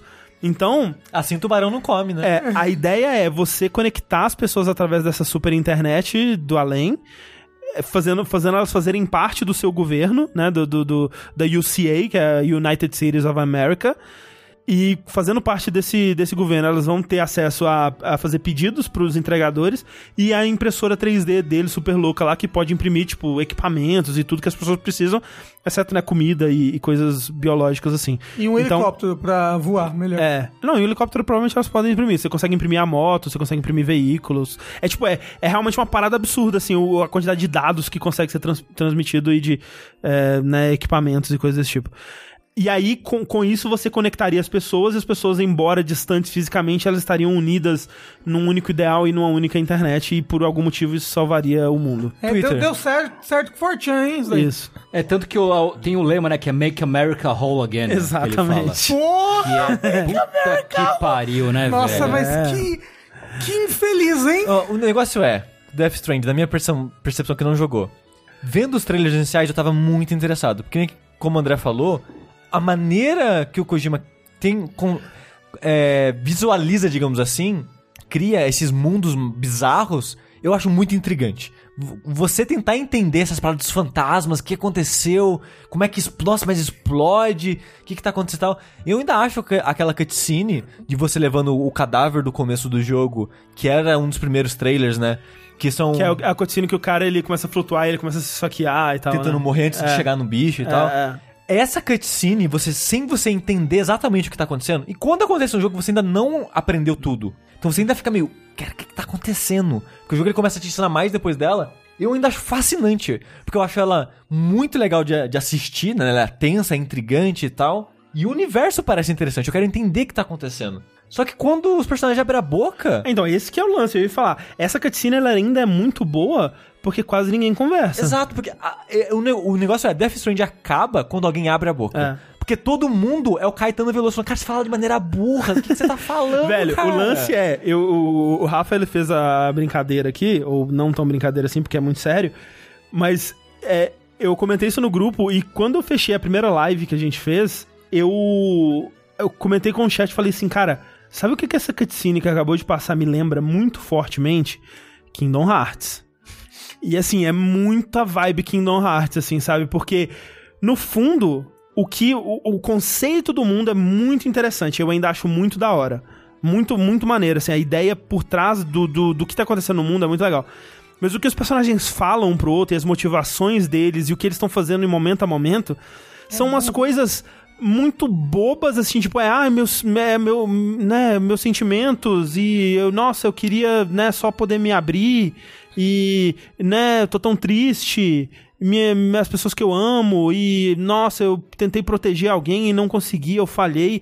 São coisas super rasas e bestas e bobas só que escondidas por um monte de termos bizarros, sabe? Em vez de, Tecnobubble. de você falar assim, ah, eu não consegui proteger as pessoas que eu me importava, eu falhei naquele, naquele delivery e ocorreu um void out com os BTs. É, é o que eu falo sobre Kingdom Hearts. E é o lance do Caetano Veloso. É, você fala de uma maneira burra. Eu não consigo gravar o que você fala, porque você fala de uma maneira Mas burra. você sabe que na indústria de videogames existe um negócio que chama. A gente contrata roteiristas. Porra, total. Terceiriza eles, a gente escreve, escreve a história, Total. por exemplo. E aí contrata eles pra ler aquilo e fazer aquilo um diálogo bom. É. Um diálogo decente. É, é o- cara, é o que eu falo. Ko- Kojima, conceitos maravilhosos. O lance é. Chama alguém pra te ajudar. E eu não tô falando alguém. Porque muitas, muita gente falou assim: Ah, esse jogo aí vai ser o Kojima sem filtro. Tenho medo do que vai ser o Kojima sem filtro. Não. Quero Kojima sem filtro. Me manda as suas loucuras do fundo do seu coração, Kojima. Só que chama alguém pra te ajudar a escrever. Porque você não sabe escrever seres humanos, você não sabe escrever personagens, você não sabe escrever um roteiro. Com certeza, um dos empecilhos é também o, a barreira de idiomas, né? Você vê, por exemplo, o, obviamente que não é ele que está escrevendo manualmente, com certeza é algum tradutor, mas mais do que um tradutor, ele precisa de um parceiro de escrita. É, inclusive tem esse do Metal Gear Solid 1, né? Porque ele detesta a localização do É, Metal Gear exato. E a partir do que porque ela adapta muita coisa, É, né? Ela é, é muito muito liberal em algumas coisas, E, né? e esse é o problema do Kojima, porque É. eu acho que ele é muito. Não, é minha visão. É, É, é. a minha parada, vocês não vão mudar isso. Aí, tipo. E eu ponho muito valor nisso, sabe? Eu acho Você que põe- isso é valioso. Você põe muito valor, mas você vê como, como o ego dele é, né? Eu não quero que alguém chegue no Kojima e fale: você não pode mais escrever, você é um bosta. Você- o seu próximo jogo vai ser todo vai ser todo capado porque a gente não pode confiar em você pra fazer sozinho. Eu não, Não, quero não isso. é isso. Eu não quero isso, mas eu que- eu, eu, eu acho que isso não vai acontecer porque é, eu, eu gostaria que o Kojima percebesse que ele precisa dessa ajuda. E isso eu acho que não vai acontecer. Porque é, quando você vê o lance da, da Remedy, por exemplo, a Remedy, os jogos dela são escritos pelo Sam Lake, que não fala inglês perfeitamente. Então o que ele faz? Ele chama alguém que escreve, uma, uma escritora que domina a língua inglesa perfeitamente e tem sensibilidades e entende o que ele tá buscando com aquela história, né? Um parceiro. Você, você precisa de humil- humildade. É, você precisa de fazer uma parceria realmente, né? E parecia que era algo parecido com isso que, tava, que ia rolar no PT, né? E talvez isso tornaria ele um jogo mais da hora, porque ali sim parecia que era uma parceria entre o Guilherme Del Toro e o Kojima, Sim. né? E a gente não, não sabe se isso se é algo que o Kojima tem interesse em fazer no futuro. Porque realmente assim, os personagens, eles são conceitos, sabe? Tipo, eles são arquétipos, tipo, a Mama, ela é uma mãe que perdeu um filho. E é tudo sobre ela é isso. Eles são pokémons, Eles são essencialmente, pokémons, exatamente. é. Isso não é de hoje, né? Não. Eu, eu lembro claramente quando eu percebi esse problema do Kojima, foi quando eu tava jogando Peace Walker. Aham. O diálogo do Peace Walker é muito ruim. É o de PSP? É o do PSP. É, cara, é tipo, logo de cara tem um diálogo entre a Paz e, e acho que o. O Miller, eu acho. E, cara, é, tipo, é, é muito, muito, muito, muito, muito ruim. Ele, tipo, é verborrágico, é super expositivo e ao mesmo tempo não fala nada. E, e o lance pra mim é com Metal Gear, pelo menos quando eu penso em Metal Gear Solid 4, por exemplo, que pra mim é o Kojima no ápice da, da sua verborragia, digamos assim, é que ele tem esse problema ainda, você consegue ver, esse problema não é de hoje realmente, tá lá desde Metal Gear, mas no Metal Gear tinha algumas coisas. Tinha o fato de que pelo menos alguma coisa estava acontecendo na história. Tipo, tinha coisas em jogo, os personagens eles tinham objetivos, eles estavam passando por algum tipo de arco narrativo, Sim. que é algo que simplesmente não existe no Death Stranding, tipo, eu tô a, né, a quase mais de 30 horas de jogo. E, tipo, meio que o que aconteceu em questão de história é isso no começo, tipo, ah, é, então, Sam, vai do ponto A ao ponto B, é, né, vai da costa leste pra costa oeste, ligando as pessoas pela internet, e o Sam, ah, sei lá, né, então tá. Tipo, é, a irmã dele tá do outro lado, parece que ela é importante pra ele, mas, é, vamos lá, né, cara. E, e você não sente que tem uma motivação pra ele, ele não tá passando por um arco narrativo nem nada do tipo, não tem muita coisa em jogo, porque né, não é como se fosse uma corrida contra o tempo ou coisa, alguma coisa muito horrível vai acontecer. Talvez a irmã dele fique em risco, mas também até aí você não sabe nem quem é a irmã dele direito, porque ela também não é um personagem. Você não sabe o relacionamento dos dois? É, tipo, dela, é, então é foda nesse sentido, nada está acontecendo. E no Metal Gear tinha já o contexto dos outros jogos da série, né? Então tinha um quê de fanservice e de ver o que, que vai acontecer com esses personagens que eu tô acompanhando há tanto tempo. Sabe, ti- tinha essas muletas, né, pra ele, pra ele se apoiar. E aqui não tem nenhuma dessas muletas, porque esses personagens são novos, então você não sabe ainda por que, que você deve se importar com eles. E não tem nada acontecendo na história, sabe? Então é, é, é muito, muito complicado de, de acompanhar é, essa história porque ela meio que não existe. As cutscenes do jogo são, são doloridas de assistir, sabe? Eu não sei se por algum, alguma limitação técnica ou, ou decisão do Kojima, muitas delas são monólogos, tipo, mesmo tendo dois personagens supostamente conversando, a conversa inteira é um personagem falando, muitas, muitas cutscenes. E eu acho que parte disso é uma limitação, né? Porque tem muito ator famoso, então ele talvez tenha conseguido gravar só com um de cada vez. Mas, porra, planejasse anteriormente isso, sabe? Pra gravar as falas do outro em outro momento e juntar as duas coisas ali. É muito esquisito, sabe? Quando tem a, a, a Lia Seydoux lá e, o- e o Norman Reedus na mesma cena. E só ela fala. E ele, tipo, ela tá contando a história da vida dela, cara. E, porra, chorando. E ele só olhando. Da hora, né? Tipo, não, ele não fala da hora. Antes se falasse da hora, seria mais legal ainda. É, e várias, várias cenas são assim, são muito esquisitas. O Norman Reedus mesmo, ele é quase o, o Snake do Metal Gear Solid 5, que ele tá passando por aquela história, ele não, não tem muita reação às coisas que estão acontecendo, ou opinião, ou agência, ou sei lá, sabe? Ele tá fazendo o que as pessoas mandam e é isso aí, né? Como se fosse um protagonista silencioso, mas que fala. Então é muito esquisito. É. E, É porque, tadinho, ele é traumatizado. Ele acabou de fugir daquela casa lá que tinha uma mulher fantasma tentando matar ele. e de modo geral, parece que o Kojima, ele, sabe, assistiu um TED Talk sobre um. É, nossa, as pessoas elas precisam se conectar, né? Pikachu no pescoço. e aí ele falou: caralho, é mesmo, né? Eu vou explodir a cabeça das pessoas. E aí ele abriu um dicionário de inglês um dia, ele tava pensando assim, ele, ele viu strange. Nossa, que curioso, né? E aí tem um diálogo no jogo que é uma pessoa por- ao longo de três minutos te explicando, falando assim: Ou, você já percebeu que a palavra strange pode significar corda? Mas se alguém tá stranded, ela está isolada e perdida. Você já percebeu? Olha, a dualidade. Já, já pensou? Parece que parece que isso foi o pontapé inicial desse jogo inteiro, sabe? Que tipo, ele percebeu: caralho, olha uma palavra que pode significar essas duas coisas, que coisa maravilhosa e impressionante. Eu vou ter que fazer um jogo sobre isso. E, e- e, sabe, é, é- é nesse nível o discurso do jogo inteiro.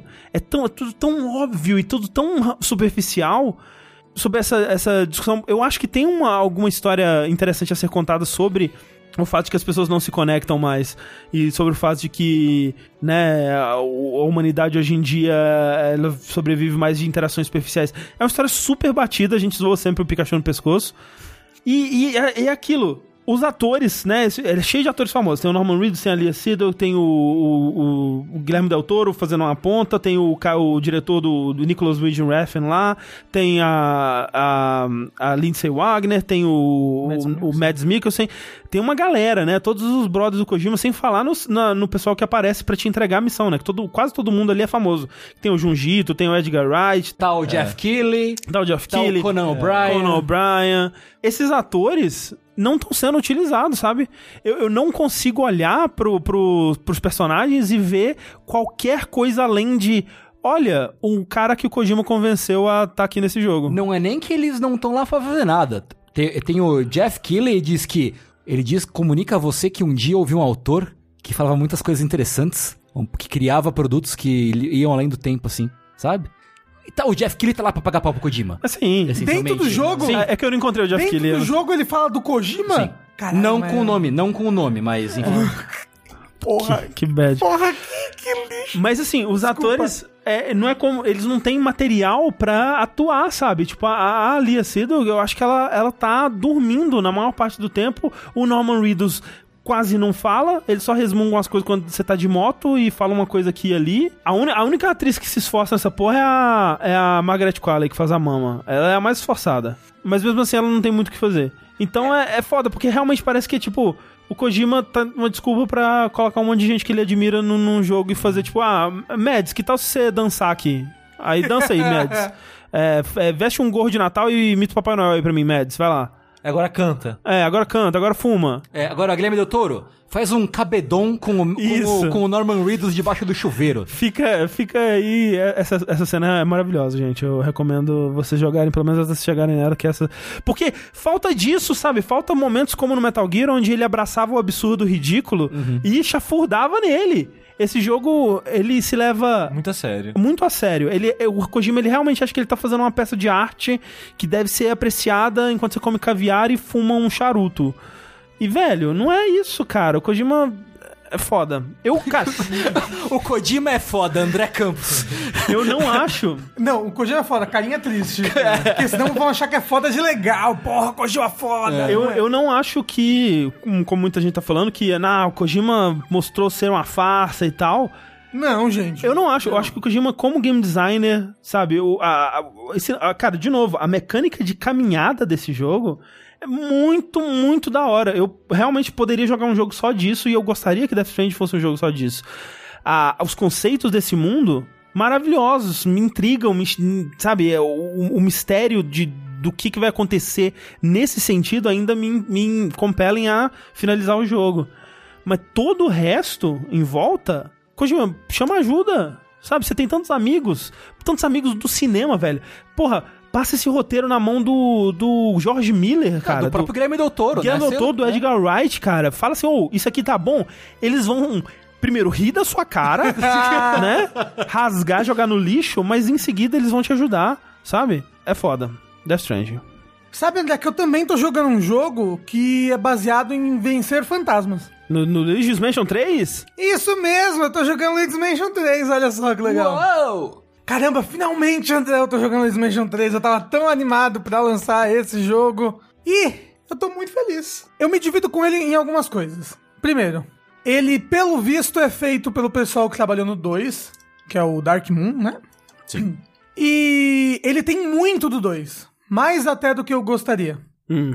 O 1, ele é um jogo de 3, 4 horas, eu acho. Ele é. Ele é quase um tech demo. É, ele é bem pequenininho. Ele lembra muito essa vibe Resident Evil, sabe? De você tá numa mansão e você vai e volta da mansão o tempo todo explorando os ambientes. O 2, ele é mais por fase. E esse, ele tem um pouco do 1, um, de que ele tem um, um backtracking em algumas, algumas áreas. Ele tem coisas que você que você vai ganhar habilidades e depois você vai ter que voltar pra usar elas. Mas ele lembra muito mais o 2. Por quê? Você pega todas as habilidades do jogo bem rápido. Tipo, com uma meia hora de jogo, 40 minutos de jogo, você já pegou todas as habilidades dele. O Guide é a última? É, o Guide é a última habilidade que você pega. Nossa. O resto, você já tem todas as habilidades pra resolver todos os puzzles. Eu, no- eu tava jogando, andando, tipo, ah, vou jogar mais um pouco aqui, jogar algumas horas, pra depois voltar a repetir os andares, porque eu não quero, tipo, pegar só parte das coisas e ter que voltar e explorar de novo e tal. Então eu já posso fazer isso. E voltar nos andares e tentar achar essas gemas, essas coisas. O negócio é que talvez tenha alguma espécie de habilidade que eu não achei ainda e que você pega depois. Dito isso, eu já passei da metade do jogo e não achei mais nenhuma habilidade depois do Guide. Talvez algum upgrade, porque ele abre a loja só, de- só um tempo depois, né? Mas na loja, que ele abre uma loja pra você gastar o seu dinheirinho, né? No 1, se eu não me engano, o dinheiro não tinha utilidade nenhuma, exceto mudar o seu final do jogo, assim. O seu dinheiro no 1, ele era o seu high score. E aí, quanto mais dinheiro você tinha quando você zerava o jogo, melhor o. Melhor a mansão que o Luigi conseguia comprar no final pra ele. Capitalismo. É, então, tipo assim, você zerava o jogo com um pouquinho de dinheiro, aí o Luigi comprava uma casinha lá, humilde. Você zerava o jogo com dinheiro pra caramba, ele comprava uma puta mansão no final do jogo. Então, tipo, era só isso que mudava de você conseguir dinheiro ou não. Nesse jogo, eu tal, talvez tenha algo assim, porque o uso que você tem pro dinheiro é, você resgata, é, spoilers de Luigi Mansion 3. Você resgata o professor Iged, que tá preso aí no hotel também. Você não sabe que ele tá preso também quando você chega. E aí ele, ele faz um laboratório no subterrâneo lá, na garagem. E lá no laboratório tem uma lojinha. E lá você pode comprar é, vida extra. Porque o jogo, quando você morre, ele volta pro último load. Então essas vidas te ressuscitam ali na hora. E se você- você morre, Perde todas, o que acontece? aí você volta pro último load. Pro último save do jogo. Mas o jogo Tá. tem. O jogo. É, O jogo tem um save bem é, ele generoso. né? Ele tem É, autosave. sim. Cada vez que você pa- passa passa uma porta do jogo, ele tem autosave. né? Então, como todo jogo recente de Mario que ainda tem vida, a vida é inútil. Então, mais ou menos porque ele te revive na hora, entendeu? Entendi. Você tem, você tem 99 de HP. Sei. Se- Ele, ele é como se você tivesse 200 de HP, entendeu? Sei, sei. Só que ele gasta quando você Ok, chega no ok. zero. E tem bosses em que isso é bem útil. Que o boss é, tem uns bosses bem difíceis. É, porque Entendi. são os bosses grandes, assim, que é um boss de andar. O andar todo é só o boss. Sei. Que aí, tipo, a batalha é, dura bastante, então o save é mais espaçado. Porque eu joguei o quê? Uma hora e meia, alguma coisa assim do jogo, que eu joguei cinco andares, né, do, do prédio. E por enquanto é um jogo que é meio que um passeio no parque, né? É, ele, ele, ó, ele nunca vai ficar muito difícil. Só como eu falei, em boss, assim, ele é, às vezes é mais complicado você saber, caramba, como é que eu faço É, aqui que- pra, pra expor o boss a É. ser É. capturado? Então é, a parte mais é, desafiadora, digamos assim, do jogo é os puzzles, né? É, inclusive, é, o jogo roda, né? Roda ao redor disso daí. Né? Descobrir puzzles, é, ach- achar maneiras de fazer o Luigi interagir com o mundo pra revelar segredos, pra revelar portas novas, pra revelar como você vai continuar no jogo, né? Progredindo. Você zerou ele? Não zerei, eu tô.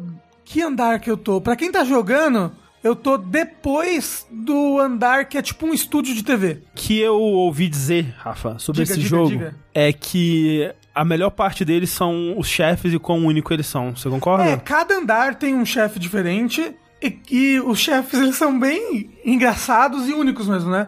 Porque você tem os fantasmas normais, eles variam um pouquinho com objetos que eles estão e mas é pouca coisa. Tem, sei lá, uns seis tipos de fantasmas e mais varia os objetos que eles estão. Tipo, eles estão com escudo, aí você tem que dar, arranjar um jeito de lidar com o escudo que ele tá na mão e depois capturar ele normalmente.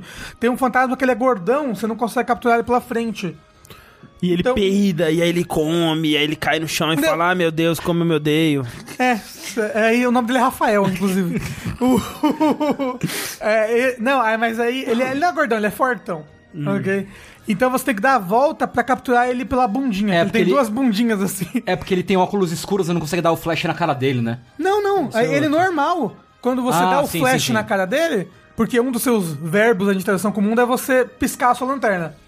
É, os fanta- os fantasmas paralisam e ficam tangíveis. Aí você, num fantasma normal, só chega e começa a sugar eles. Nesse fantasma, pela frente você não consegue pegar a cauda dele, porque ele é muito grande. Então você tem que dar a volta e pegar ele pelas duas bundinhas dele, assim. Então, tipo, aí você vai encontrar esse mesmo tipo de fantasma, mas com óculos escuros. Esse mesmo tipo de fantasma, só com, com escudo. Então você vai ter que usar coisas diferentes Sei. pra interagir com ele. Uma coisa que ele tem e que ele não explica, que é muito importante, que você tem sugar com o aspirador, jogar vento com o aspirador, você tem a lanterna, piscar a lanterna, você tem jogar o puc, o sucção, aquele negócio, o desentupidor, e você tem usar a lanterna de fantasma, a lanterna de luz Com negra. a luz negra, E é uma tem luz o mágica. Exusto. Eu tenho Então- pulo também. É o Exus. É, que é você apertar os dois ao mesmo tempo. Ai, que susto. Você pode usar tanto a lanterna, quanto a lanterna de luz negra, quanto o desentupidor, com os, os botões de cima, com o R1 e o L1. Porque o jogo só te ensina a usar com o X e com o Y. É difícil você mirar Não, é no, terrível. no analógico enquanto aperta o X e o Y. Não, é Mas difícil. é fácil de você mirar com R1 e L1, porque você usa outro tipo de botão, né? É difícil mirar ponto nesse jogo. Ah, não, isso eu não, eu, eu não achei. Nossa, Que- eu, acho, eu acho bem ruim a maneira, Eu- eu a tive decisão que eles fizeram. Eu tive dificuldade também de, de mirar um pouco. Eu não sei se é. Eu, nem, eu não sei, nem sei se é igual a um, a maneira como mira nesse jogo.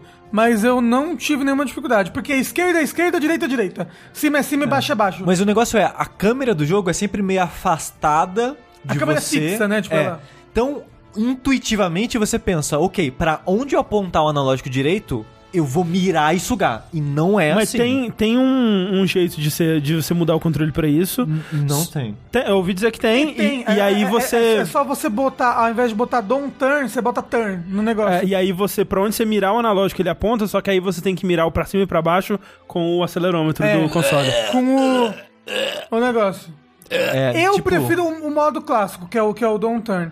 É, eu tô aprendendo, mas eu acho terrível. Eu não entendi essa decisão deles.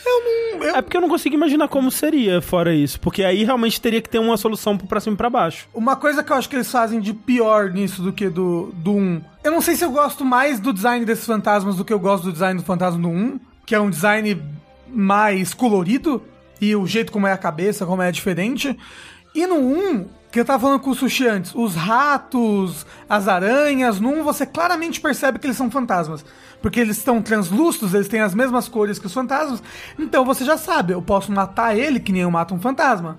ou seja, com a luz. Nesse, ele- a textura deles parece muito a textura de um rato, de uma aranha normal. Não, assim, Então, é. tipo, tem momentos do jogo que você precisa matar eles com luz, os ratos e as aranhas. Só que quem não sabe que eles não são fantasmas, talvez não vá tentar fazer isso, vai tentar só sugar. Eu, eu, porque a última vez que eu joguei. Deixa claro, jogo de Switch eu só jogo no banheiro. Então eu tô jogando Luigi's Mansion aos poucos. Entre uma sentada e outra. É. Aí eu tava jogando, tava nessa parte do restaurante, matei o chefe, o chefe deu a, um botão pro próximo andar, só que um rato rouba. E o rato entra num buraco. E tem um queijo na sala. Eu, ah, se eu colocar o queijo no chão, o rato sai. É, o rato sai. Beleza. Rato. Rato do jogo inteiro. Como eu sempre lidei com eles? Sugando. Como qualquer outro animal. E você olha aquele rato, é um rato normal. Ele só tá brilhando porque o botão que ele engoliu brilha. Então ele tá brilhando porque o botão brilha. Mas quando ele pegou o botão, ele era um rato. E eu pensei, ok, eu tenho que lidar com esse rato sugando ele. E é impossível sugar o rato, impossível. No máximo que acontece, ele tipo dá uma puxadinha, então o rato ele fica levanta as patas de trás, só fica aqui da frente puxando assim, eventualmente ele escapa e entra no buraco de novo. E como você meio que puxa ele com o vento, você pensa: "OK, eu acho que o caminho é por aqui, porque tá reagindo". Será que E não eu- tem e- como? Se você na- chegar mais perto, ele pega? E na sala ante- se pegar, chegar perto demais, ele causa dano. Ah. Na sala anterior, qual que era o puzzle? Você e o Guigi tem que sugar uma coisa ao mesmo tempo. Que eu pensei, talvez eu tenha que fazer uma armadilha em que eu e o Guigi sugam o rato ao mesmo tempo. E não funcionava. Aí eu tava reclamando no stream que a gente fez mais cedo, e o chat falou: Ah, tem que piscar a luz na cara do rato. Eu, por quê? Ah, por quê? Porque ele é um fantasma. Mas o jogo Então, nunca o estabeleceu jogo não isso. estabelece que ele é um... É, é, Sabe? tipo... Eu não sei por que, que a textura é desse jeito. Eu acho que eles deveriam fazer E tipo, a textura de fantasma mesmo. Teve algum, eu não vou lembrar agora, mas teve algum puzzle antes desse que eu empaquei também, porque o jogo não tinha estabelecido a regra que ele queria que fizesse, mas em momento algum ele falou Qual aquilo. regra? Eu não vou lembrar de cabeça, porque faz tempo, mano. Mas eu- já teve outro puzzle que eu fiquei tipo. Que ele tem fotofobia. E é bizarro, porque esse jogo ele não tem um meio termo. Ou ele, tipo, ele quer que você especule uma regra agora, que ele criou ela, ele não te ensinou e quer que você especule. Pelo menos tem poucas, poucas possibilidades, É, né? assim, pelo É menos tipo, isso. você tem um número limitado de verbos que você É, trabalha tem ali. uns cinco verbos aí. É, e aí você, tipo, vai expor, vai ver, vai, ah, será que eu consigo interagir com a lanterna? Será que eu consigo interagir com a luz negra? E aí você vai fazendo É. isso até que você acha alguma coisa. Mas a tentativa e erro eu acho chata. Tipo, a, a ideia é, tipo, ah, vamos fazer esse puzzle por tentativa e erro. Pra mim parece desinteressante. Mas o negócio é. Pra onde que eu tava indo? Rato. O, o rato. Queijo. Queijo. Ra- Faca e queijo na mão. Faca e queijo. Era. Mecânicas. Eu me perdi. É, você tá falando desses puzzles que não, né, não são muito intuitivos e tal. É, e, tipo, e tipo, fazer essa parada do jogo, ele não meio que te dá uma regra e seguir ela e ser tudo no improviso, me parece menos interessante, sabe? Ah, eu, eu gosto bastante. Tipo, eu não empaquei em nenhum momento por enquanto. Eu não achei todas as gemas de todos os andares que eu passei. A, a gema eu acho de boa se for algo mais obtuso, porque é um colecionável, secreto e É, tal. então, não, e aí por isso que eu fico pensando, será que eu vou ter mais alguma habilidade? Tipo, no, no 1, você tem uma habilidade que a partir de um certo momento você consegue interagir com fogo e com água. Você, tipo, suga um fogo fantasma e aí você consegue soltar fogo do seu do seu aspirador de pó. Você suga uma água fantasma, você consegue soltar água do aspirador de pó. Eu não sei se vai ter esse tipo de habilidade nesse jogo, talvez não. Nunca passei por algo que parecia que ia ter. Mas tem alguns objetos que eu ainda não sei como interagir e talvez eu ganhe alguma coisa depois. Ou talvez você já possa. Ah, lembre, ó. Então, eu acho que muito provavelmente eu já posso. Eu só não descobri Sim. como ainda que eu interajo com isso. É. Uma coisa que eu vi também no Quick Look Giant Bomb foram eles jogando no modo co-op, né? Porque o, o, o Guide, é, o Guide você é uma habilidade do Luigi, né? Você faz um cocôzinho ali de, de, de uma gosminha verde. Essa gosminha verde, ela assume a forma do Luigi. Enquanto ela tá ativa, o Luigi dá uma dormidinha, tira uma sonequinha ali, aproveita pra, né, pra colocar à noite o sono em dia. Ele, tipo, tá controlando mentalmente o Guide. Isso. E aí você controla o Guide, né? Só que tem um modo também que cada um controla um, né? Tipo, você controla o Luigi e o segundo jogador controla o Guide. É um co-op interessante, porque tem vários puzzles onde você precisa, por exemplo, deixar o Luigi sugando alguma coisa ou soprando alguma coisa, não sei como é que funciona, e com o outro, com o, o- o outro personagem você vai lá e sopra também, né? É, e aí você, os- faz você isso consegue no single player também. e- Exato, então, tipo, no single player você primeiro deixa um, aí você vai pro outro e faz a mesma coisa. Uhum. E no copo você consegue fazer ao mesmo tempo e tal. Tem muito também de tipo, ah, agora o Guide vai entrar nessa sala e vai. Só ele pode passar, né? Porque tem umas barras na, É. no caminho e tal, e só ele consegue atravessar. E aí só o Guide vai jogar e tal. É, mas o parece Guide, o interessante. Guide ele tem essa propriedade de que ele consegue passar coisas que são furadinhas, É. só que ele não pode pisar na água. Então, tem várias partes que é assim, tem um, tipo uma cela, Uhum. e você, ah, na cela tem uma poça d'água com a chave pra ir pra próxima sala na poça d'água. Você consegue entrar com o Guide facilmente nessa cela e explorar. Só que com o Luigi você não consegue. E você precisa achar um jeito, então, de com o Guide entrar na cela, pra abrir a porta por dentro, pra entrar com o Luigi pra conseguir pegar a chave que tá dentro da poça d'água. Então é, é bem legal esses puzzlezinhos que eles fazem usando água, tipo... é, ah, essa água tá saindo dessa torneira aqui. Eu tenho que achar o registro da água em algum lugar pra desligar essa torneira pra conseguir passar lá com o Guide, já que ele não consegue passar pela água. Você jogou os outros modos do jogo, Rafa? Eu não joguei, tem outros dois modos, né? Multiplayers, que é o Skyscraper e um outro lá. Que ambos são modos multiplayers, então precisaria né, ter. o- Convencer o Bruno a jogar alguma coisa assim. Ele ainda quer jogar. Então, e uma coisa que eu gostei, que vem do 2 aí, mas que ao mesmo tempo eu não acho que é tão legal quanto um, é como você tá no hotel, é dividido por andar. Então, cada andar é um, uma fase. É um mundo. uma- é um mundozinho por si só. Diferente do 1, que era só um mundo grande, Eu entendeu? prefiro, eu prefiro assim. É, eu prefiro também que seja um mundo grande, só que por ser só um mundo grande no 1, o jogo era curto. Era pequenininho. Esse jogo não, ele é bem comprido, ele é um jogo de 60 dólares mesmo. Só e mas o que, o que eles podem fazer com esse mundo que é separado é que cada andar é bem distinto um do outro. Depois que você passa da primeira parte aí do jogo, tem o primeiro boss, os próximos andares são bem loucos, assim, ah, esse andar aqui, ele é um teatro medieval. Ah, esse andar aqui, ele é uma estufa de plantas. Esse andar aqui, é como eu falei, é um estúdio de TV. Cê- Esse daí, esse do, esse do estúdio TV, inclusive, é muito legal. Que ele é um puzzle só, basicamente, pra você passar. Só que ele é um puzzle só que envolve o andar inteiro. É, é bem bacana o jeito como você resolve ele. Então, tipo, uma coisa que eu percebo nele é que cada andar que eu passo, eu gosto mais desse andar do que eu gostava dos outros. Então ele tá numa, numa crescente de Sei. puzzles legais pra mim. Sei. E de ambientes bacanas e tudo mais. Eu quero muito ver a história dele, meu Deus, o desenrolar dessa história. O que irá acontecer com o pobre Mario e a princesa Peach? Se- será que eles vão conseguir? Ter uma noite de nheco-nheco? É. O, inclusive, caramba, o, a animação desse jogo é muito boa. Como o Tengu falando Uhum. outra vez. é, as cutscenes, o Luigi reagindo às Ele é muito coisas. expressivo, né? Com o É, corpo. assim. não, o, o jeito como ele se move, como ele toma susto, como ele anda travadinho. É, o Luigi é um personagem muito mais interessante que o Mario. É, não, Muito demais, mais, O Luigi é muito demais. interessante. E ele é, muito engraçado. O Luigi é muito engraçado. Você viu que tem um botão pra chamar Mario? Não, não vi. Tem um botão pra É no chamar D-pad, Mario, que é o né? D-pad. Quando É. você fala, ele fala, "Ma- Mama Mario? É isso aí. É, é- cara, cara, é muito legal. Eu queria muito que vocês jogassem. Eu quero e- jogar, Eu eu queria quero muito jogar. que vocês jogassem o 1. Principalmente Então- pra vocês verem, porque o 1 ele é uma experiência, É, sabe? exato, eu tava É pensando, aposta. quem sabe num saideira desse a gente não joga um. Mas é, Luigi, a mansão do Luigi 3. Porra! Que agora não é uma bom. mansão, é um, um hotel. É o hotel É, do Luigi. é um hotel. Um hotel que tem um milhão de coisas dentro dele. Mas o... O Can- 2 já não era meio que uma mansão, né? Porque Mas- tinha uma casa. Mas canonicamente, o Luigi manteve a mansão que ele comprou no 1? Ele alugou e tá explorando, ó, fazendo especulação imobiliária com a mansão que ele comprou? Então, O que olha ele tá só, fazendo? a vida deve ter, ó, no 1, dependendo do dinheiro que você consegue, você compra uma En- casa depois, que eu acho que aquela ali, ela, sei lá, explode. Sei. Você que nem poltergeist, a casa desligada. Aham. Eu não sei o que acontece com o final da mansão do 1, mas você compra uma outra, e deve ser a casa dele depois. Porque no 2, ele não compra as outras mansão. Mansão. E essa Perceba o mansão, plural, que é muito importante. ela é em Mushroom Kingdom? Olha, não sei. Ela é no aí, Brooklyn eu ou ela acho no é- Reino dos Cogumelos? É, então, pode ser outro reino, porque eles estão. Nesse. Pelo menos, eu não sei. É, Ele nesse começa que eles estão sempre viagem, viajando, né? No 1 eu não sei como é que é. Você viu a cutscene do começo? Eu vi, Você viu vi. o começo todo? vi, Caralho, o começo é muito bom, velho. legal. Maravilhoso. O começo é muito legal. É, excelente. É, Luigi's Mansion 3, vamos ver aí o, como que o Luigi se enfiará mais no mercado do- de especulação imobiliária nos próximos jogos dessa série. E falando em, em se enfiar num buraco profundo, Tengu, falar em buraco profundo, por falar em crimes, crimes. estou jogando AI The Somnium Files. Olha aí. Ele é o jogo mais recente do diretor e roteirista Kotaro Uchikoshi, que é mundialmente famoso por ter modelado o Pepsi Man. Olha assim. Mentira! Em Pepsi Man, sim. É o maior achievement de sua vida. Sim, ele foi um modelador 3D em Pepsi Man.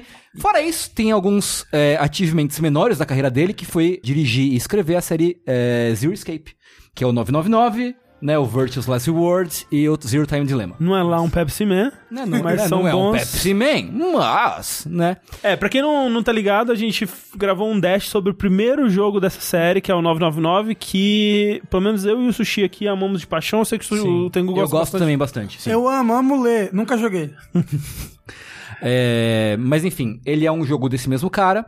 E assim como eh, os jogos, né, do principalmente não Pepsi Man, mas o, o, Zero, o Zero Escape, eles são essencialmente visual novels com alguns elementos de gameplay mais puxados pro puzzle. Quando né, você diz visual novel, Tengu, ao que você se refere exatamente? Visual novels são basicamente romances interativos, né? É, São jogos que você mais lê e interage com uma história do que você tem um gameplay, do que você joga de fato. Você, o seu, o seu jogo é passar texto na maior parte do tempo, Às vezes fazer uma decisão tomar ali. decis- do algumas que- decisões aqui e ali. Mas esse visual novel do Ticote, né? Os, os tipos de visual novel que ele tende a fazer, pelo menos desde o 999, Sim.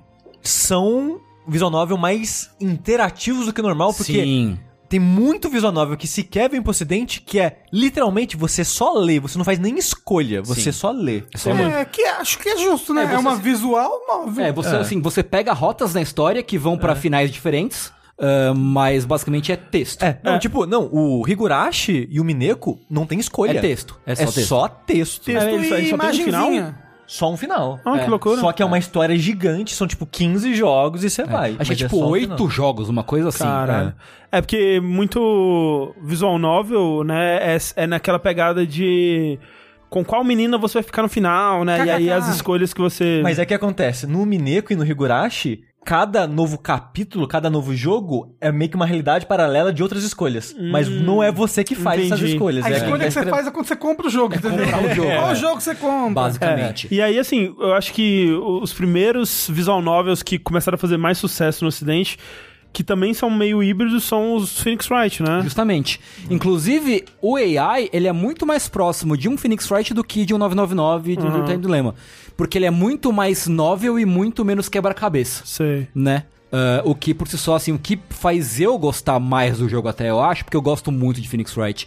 Eu gosto mais do estilo do Phoenix Wright e menos de resolver quebra-cabeça. Até, eu até comentei isso com o Sushi. Ele falou, ah, eu gosto mais do, do quebra-cabeça do que do lance de, de novel, né? Então, tipo, o Layton é tipo uma visual novel? É que o Layton, ele, você pega o slider da, da coisa, Ah. né? E puxa mais pro puzzle e menos pra história. Sim. Né? Mas, o Phoenix pode ser- Wright tem bastante puzzle, não? Tem, é que ele é mais de, de É que ele tem etapas, né? etapas, né? Ele é. É. mais de lógica em termos de história e de você meio que juntar pedaços da história do que você resolver um, um puzzle numérico. Mas o AI, ele é muito mais Phoenix Wright e, na verdade, ele tem quatro tipos de gameplay diferentes, assim. Primeiro, ele é o básico de visual novel, que ele é a maior parte do jogo, que você vê a história.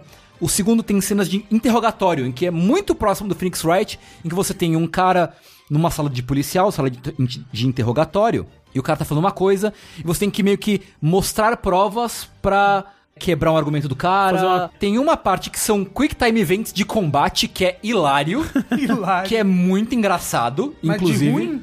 De bom, de bom. Porque, tipo, tem uma cena que você tá num, num escritório da, do- da máfia, e aí, tipo, se você tem que combater os caras da máfia, tem um tiroteio, e o tiroteio é tudo um quick time event, assim. E é bem feitinho, bem, bem feitinho, animado. é- é bem feitinho. Aham. E o último e mais complexo são syncs, que é basicamente você entrar no mundo dos sonhos das pessoas e resolver puzzles gigantes, né? Por quê? Voltando um pouco. É, nesse jogo você é o Date, você é um detetive, né? Date Bayo. Isso. Um detetive de uma agência policial meio suspeita, meio escusa ali, que ninguém conhece muito bem. O jogo começa você chega num parque de diversões abandonado pra resolver um assassinato. Esse assassinato, é, você vê, é uma moça que tá amarrada em um dos cavalos do carrossel, Eita. morta, assassinada já, e ela tá sem um dos olhos, ela tá sem o olho esquerdo, né? Então tá todo aquele sangue, aquela cena meio gore assim tal. Aí você tá investigando a cena do crime, e aí tem aquele pilar do centro do, do carrossel. Quando você vai examinar o centro do carrossel, você abre a porta e tá uma menina lá segurando um negócio de quebra-gelo, é, que é uma menina filha de um grande amigo seu, Eita. que está morando com você por motivos que a história não revelou ainda no momento, e ela tá segurando esse ice pick com sangue. E antes disso, você já tinha suposto que a pessoa foi assassinada com um objeto fino e pontudo. É, porque você analisa o corpo e fala, ó, tem perfurações, mas elas não são cortes, elas são perfurações de alguma É. coisa é, cilíndrica, sei lá, não lembro É. agora o termo que ele usa. E você conhece a vítima também. Sim, você conhece a vítima. comentou. A vítima é esposa desse amigo de infância. Eita porra. Então ela é a mãe da menina que tá dentro do carrossel. Tá tudo em família ali. É tipo, uou, conspiração. E aí, qual é o, o passo adiante? Falei, bom, a menina ela tá meio catatônica, ela não consegue falar, ela tá em choque, porque ela acabou de ver a mãe morta na frente dela, né? Eh, talvez ela tenha matado a própria mãe, quem sabe, não é? E aí vocês vão pro escritório do, da ABES, que é o nome dessa agência do- da polícia, fazer um negócio que chama Sync. Então, o Date, ele é um Syncer. Ele é um cara, um detetive que consegue entrar nos sonhos das pessoas através de uma máquina, Somnium Files, Né? arquivos de sonho. Olha né? só. Entra no Somnium, né? Que é o mundo dos sonhos das pessoas. E lá ele consegue meio que vivenciar o sonho da pessoa. Pra meio que ver o que, que ela viu, o que, que ela sentiu. ahn, e tentar descobrir a verdade por trás do caso. Mas né? e- ele tem que interpretar esses sonhos, tipo, as coisas do sonho não são literais. Então, é- elas Ou são e não são. são e não são. Por exemplo, quando você entra no sonho da menina, o sonho dela é o parque de diversões igualzinho que você você entrou, né, que você visitou, mas ele assim, ele tem o céu vermelho e a roda gigante tá girando super rápido. O carrossel, no caso. E- é, o, o carrossel. E aí tem, tipo, raios caindo e tem uma gaiola em volta da, do carrossel. Então, tipo, é uma versão surreal é, do mundo real, basicamente. E, é, e é legal que essa parte é a parte mais gameplay do Sim, jogo, né? sim. E o que o Korra jogou era basicamente o tutorial dos sonhos, né? É que, pra quem não sabe, a gente jogou um pedaço desse jogo no Jogability Day. Exato. E o Corra tava jogando, né? É, ele jogou acho que as três primeiras horas do jogo, algo assim. Umas duas primeiras horas, que tava lendo em voz alta, né? Então acontece mais devagar. Mas nessa parte é interessante que. Quando ele é meio que um point and click nessa parte, mas só que em vez de ter verbos fixos, tipo, ah, no point and click você tem, sei pegar, olhar, cheirar e sei, e sei lá, tacar fogo. Vai ter sempre todo objeto do jogo que você clicar, vai ter esses mesmos verbos.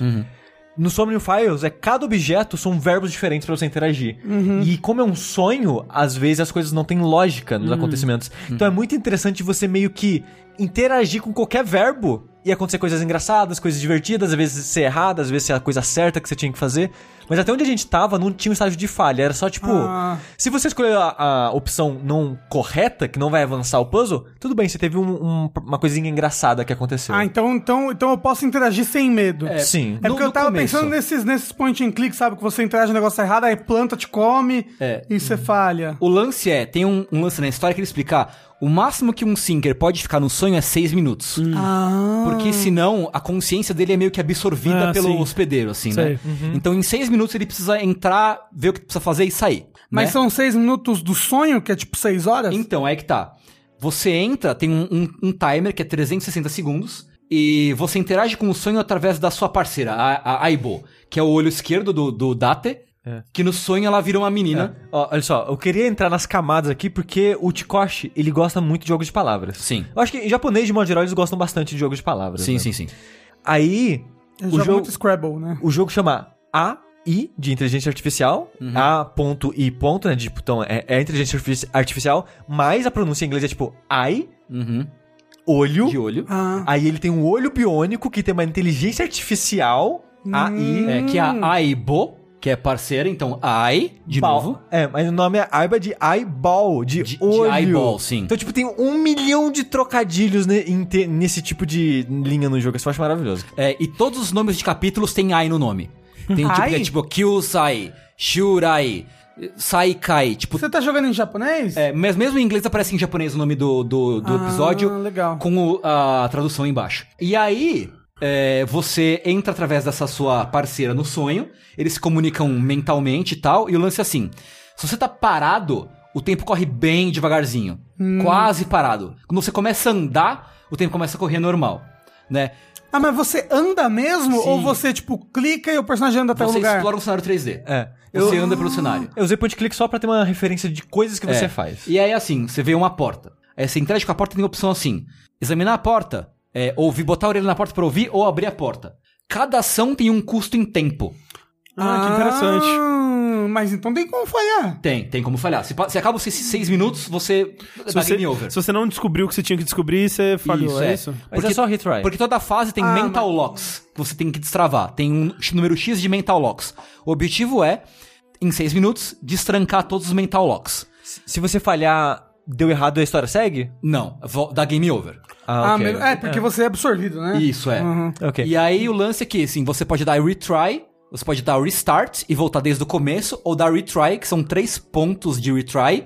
Cada mental lock que você avança, você paga mais caro pra voltar no retry.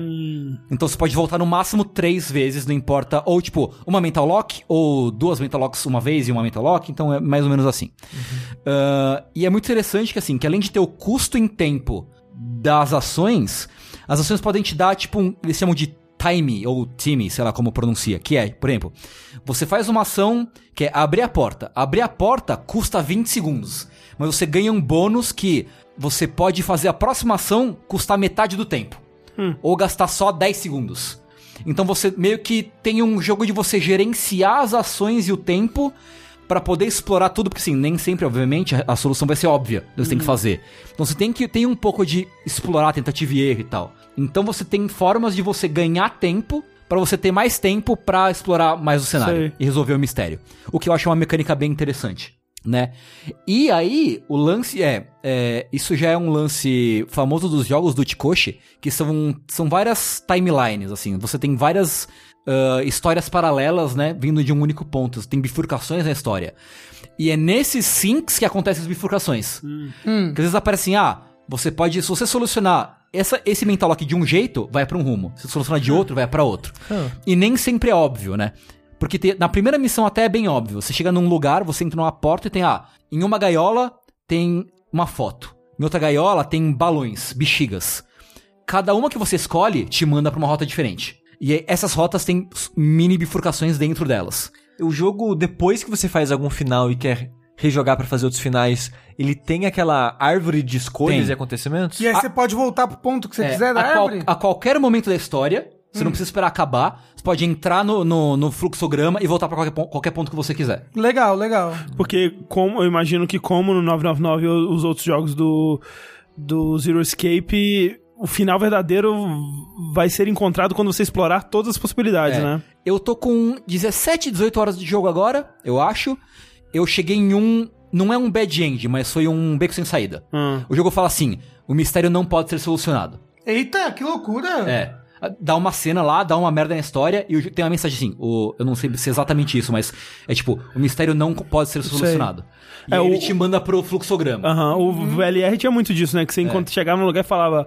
Ah, então ainda a gente não pode avançar por aqui. Volta lá e faz outras coisas, eventualmente talvez você volte pra cá. Sim. Ah, é isso. interessante, né? interessante. E eu acho que eu tô chegando agora em um bad end real, assim. Sei. Eu acho. Assim, tá com um cheirinho de bad end onde eu tô Ai, que agora. tristeza. Deve dar maior tristeza isso de você tá chegando num final ruim. Isso é Sabe, triste. sabe, mas o lance é esse, assim. Esse é o jogo que, assim, a história ela é super envolvente. Ela, assim, tem um. um É bem quê- escrita. Ela é bem escrita, pelo menos em japonês o texto dela é bom, né? Tem um lance de piada, né? Porque o Uchikoshi é um cara muito dado ao humor. Até humor em horas que não, não precisa, que, né? Que é meio quebra o clima, né? Mas ele tem muito disso. É uma história que é envolvente, que começa meio boba, mas que vai te, te envolvendo. Você quer saber o que vai acontecer. É, os personagens são todos muito dúbios. O Date é um cara muito dúbio, né?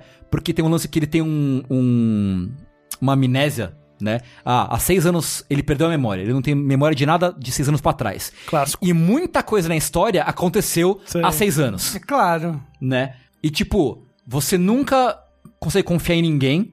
Você tá desconfiando de todo mundo, e do Data, e da, e da Aibo também.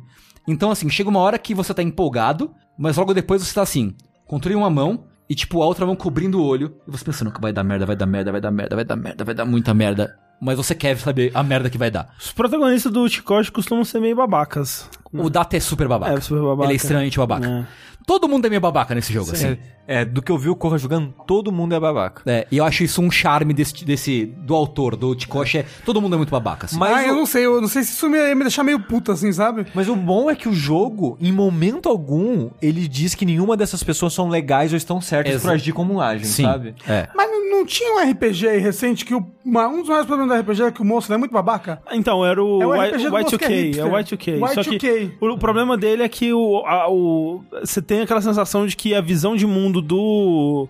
Do, do protagonista não está sendo desafiada pelo jogo. É, é- o- no, no lance do Y2K, o lance é que eventualmente ele tem um arco de narrativa e ele melhora. Só que O jogo não deixa isso muito claro. E você tem que jogar muitas horas pra É, chegar lá. no AI, todo mundo se ataca o tempo inteiro. Aham. Tipo, todo mundo aponta a mão um pro outro o tempo É. inteiro, assim. Todo mundo fala porque o outro é babaca. No VLR era assim, o, o eu não, lembro, não é o Junpei, o Junpei é do, do 999, mas o protagonista... O Sigma. É o Sigma, Sigma. Nossa, ele é, nossa, ele é nojento de babaca, mas tá todo mundo tipo, cara, Descascando o tempo você inteiro, é né? a pior pessoa que já nasceu, velho. Seu babaca. É.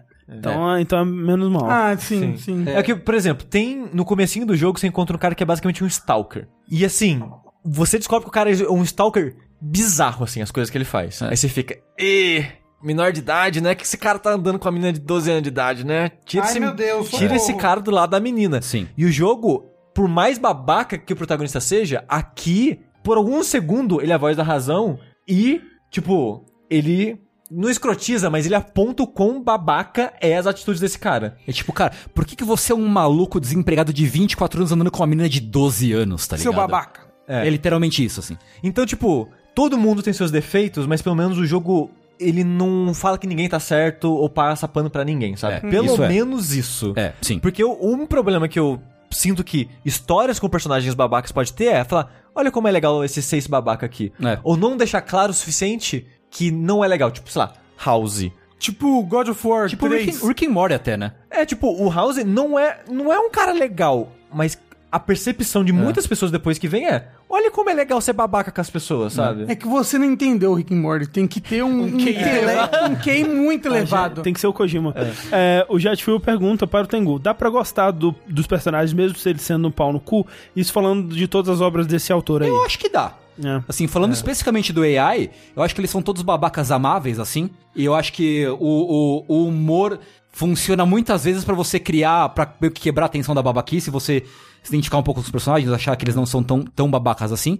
Eu acho que dá pra gostar dos personagens, mesmo É. assim. No 999, por exemplo, eu gosto de quase todos os personagens. Tipo, a Lotus é muito legal. Até, sei lá, o Seven começa meio babaca no começo, mas no final ele é legal. Todo mundo tem um arco interessante, assim. É tipo no VLR, a menina de cabelo branco, esqueci o nome dela agora. Não, ela, ela é a única personagem que salva ali pra mim. Ah, esqueci o nome dela também, mas é. Mas é.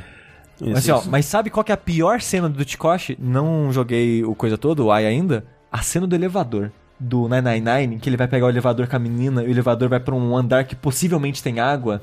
E ela fica com medo, ah, tipo, ah, a gente vai pra um lugar que tem água e tal. Aí ele pensa que ela tá falando que ela tá molhada. Ah, e tipo. é boa, é boa. Não, é boa. não, É péssima. Não, é tipo uns 20 minutos, sem sacanagem. É Mas- longa pra caralho. E a piada se arrasta. Mas é- Não é até o piada, é, é awkward. Não, é piada. E dói, dói na alma. Mas é, mas esse é o objetivo. Esse é, o É, objetivo. O nossa. quão longe você leva essa porra Cara, de piada merda. AI tem umas piadas que ele leva longe, assim. Nossa. Não são muitas, e acho Eu- que ele não leva tão, tão longe, mas ele leva longe Eu algumas piadas. aprecio, eu aprecio. é, Nossa, esse fiquei até meio tonto agora, só de lembrar. Mas assim, eu não sei se eu posso recomendar um jogo pra todo mundo, porque ele ainda é majoritariamente uma visual novel. Então você vai passar a maior parte do tempo lendo texto, passando texto. As partes de sync não são muitas, mas elas são de bem divertidas. E cara, e a história, não terminei ainda, mas ela é bem intrigante. Eu tô super querendo saber como vai acabar. Talvez o humor fora de hora às vezes tiram as pessoas, tira o interesse das pessoas. Felipe. Olar, é, o Felipe Olar pergunta: é um bom jogo pra começar no gênero? Acho que é. É. Eu acho que sim. Mas assim, E você acha que é a melhor obra dele desde 999? Eu não sei porque eu gosto muito do Virtuous Last Reward. Esse é o último? É o segundo. É. Qual que é o último que É todo mundo odeia? Zero Time Dilemma. é, não é bom não. Que eu não joguei o Zero Time Dilemma, É, não é inclusive. bom. é. É, mas o, o Virtual Last Reward é muito bom. O AI tá muito bom, mas eu quero saber ainda como vai ser o desfecho É, dele. então, porque assim, É. com 18 horas no 999, eu tava gostando, É, mas não, ele não era uma obra-prima. Não, no 9 9 com 18 você terminou. Ele é curto. Tipo, pra visual novel. É, é verdade, né? O VLR que é gigantesco. Mas vamos dizer, né? Com 10 horas? Numa certa porcentagem do 999, vamos dizer, com 70% de jogo do 999, eu tava gostando, mas não era, né? Não era aquela obra-prima. É o Ele- final, o, é. É. o último final que realmente... Sim, é, não, é, É, é, Nier? é basicamente assim, esses- Meio isso. você vai quando, quando você vai descobrindo tudo, né, todos os mistérios e como as coisas vão se desdobrando, é, que você vai É. se apaixonando É, mesmo. o 999, no último final, ele eleva o resto do jogo. Porque ele pega vários detalhes que ao longo do jogo você talvez não achou né, tão legal assim, e meio que dá um. eleva a importância deles pra história e deixa tudo mais legal. E eu acho que é até uma marca do próprio Tikoshi isso, né? A forma com que ele pega tudo e amarra no final e eleva, É, assim, então. Sim. é sempre muito importante nas Até obras o dele. VLR, cara. O VLR é um jogo que, de modo geral, eu acho ele muito arrastado, muito mais longo do que ele devia. Mas o final dele é tão maravilhoso, tão maravilhoso. Esse jogo, ele tem quais plataformas? Ele tem pra PC, PS4, E Switch. Switch, não sei se, se pro Shone tem. É, Não, acho que não, acho que é só esses É, três. eu tô jogando no Switch. É, o moço, 280 reais o save coin. Eita.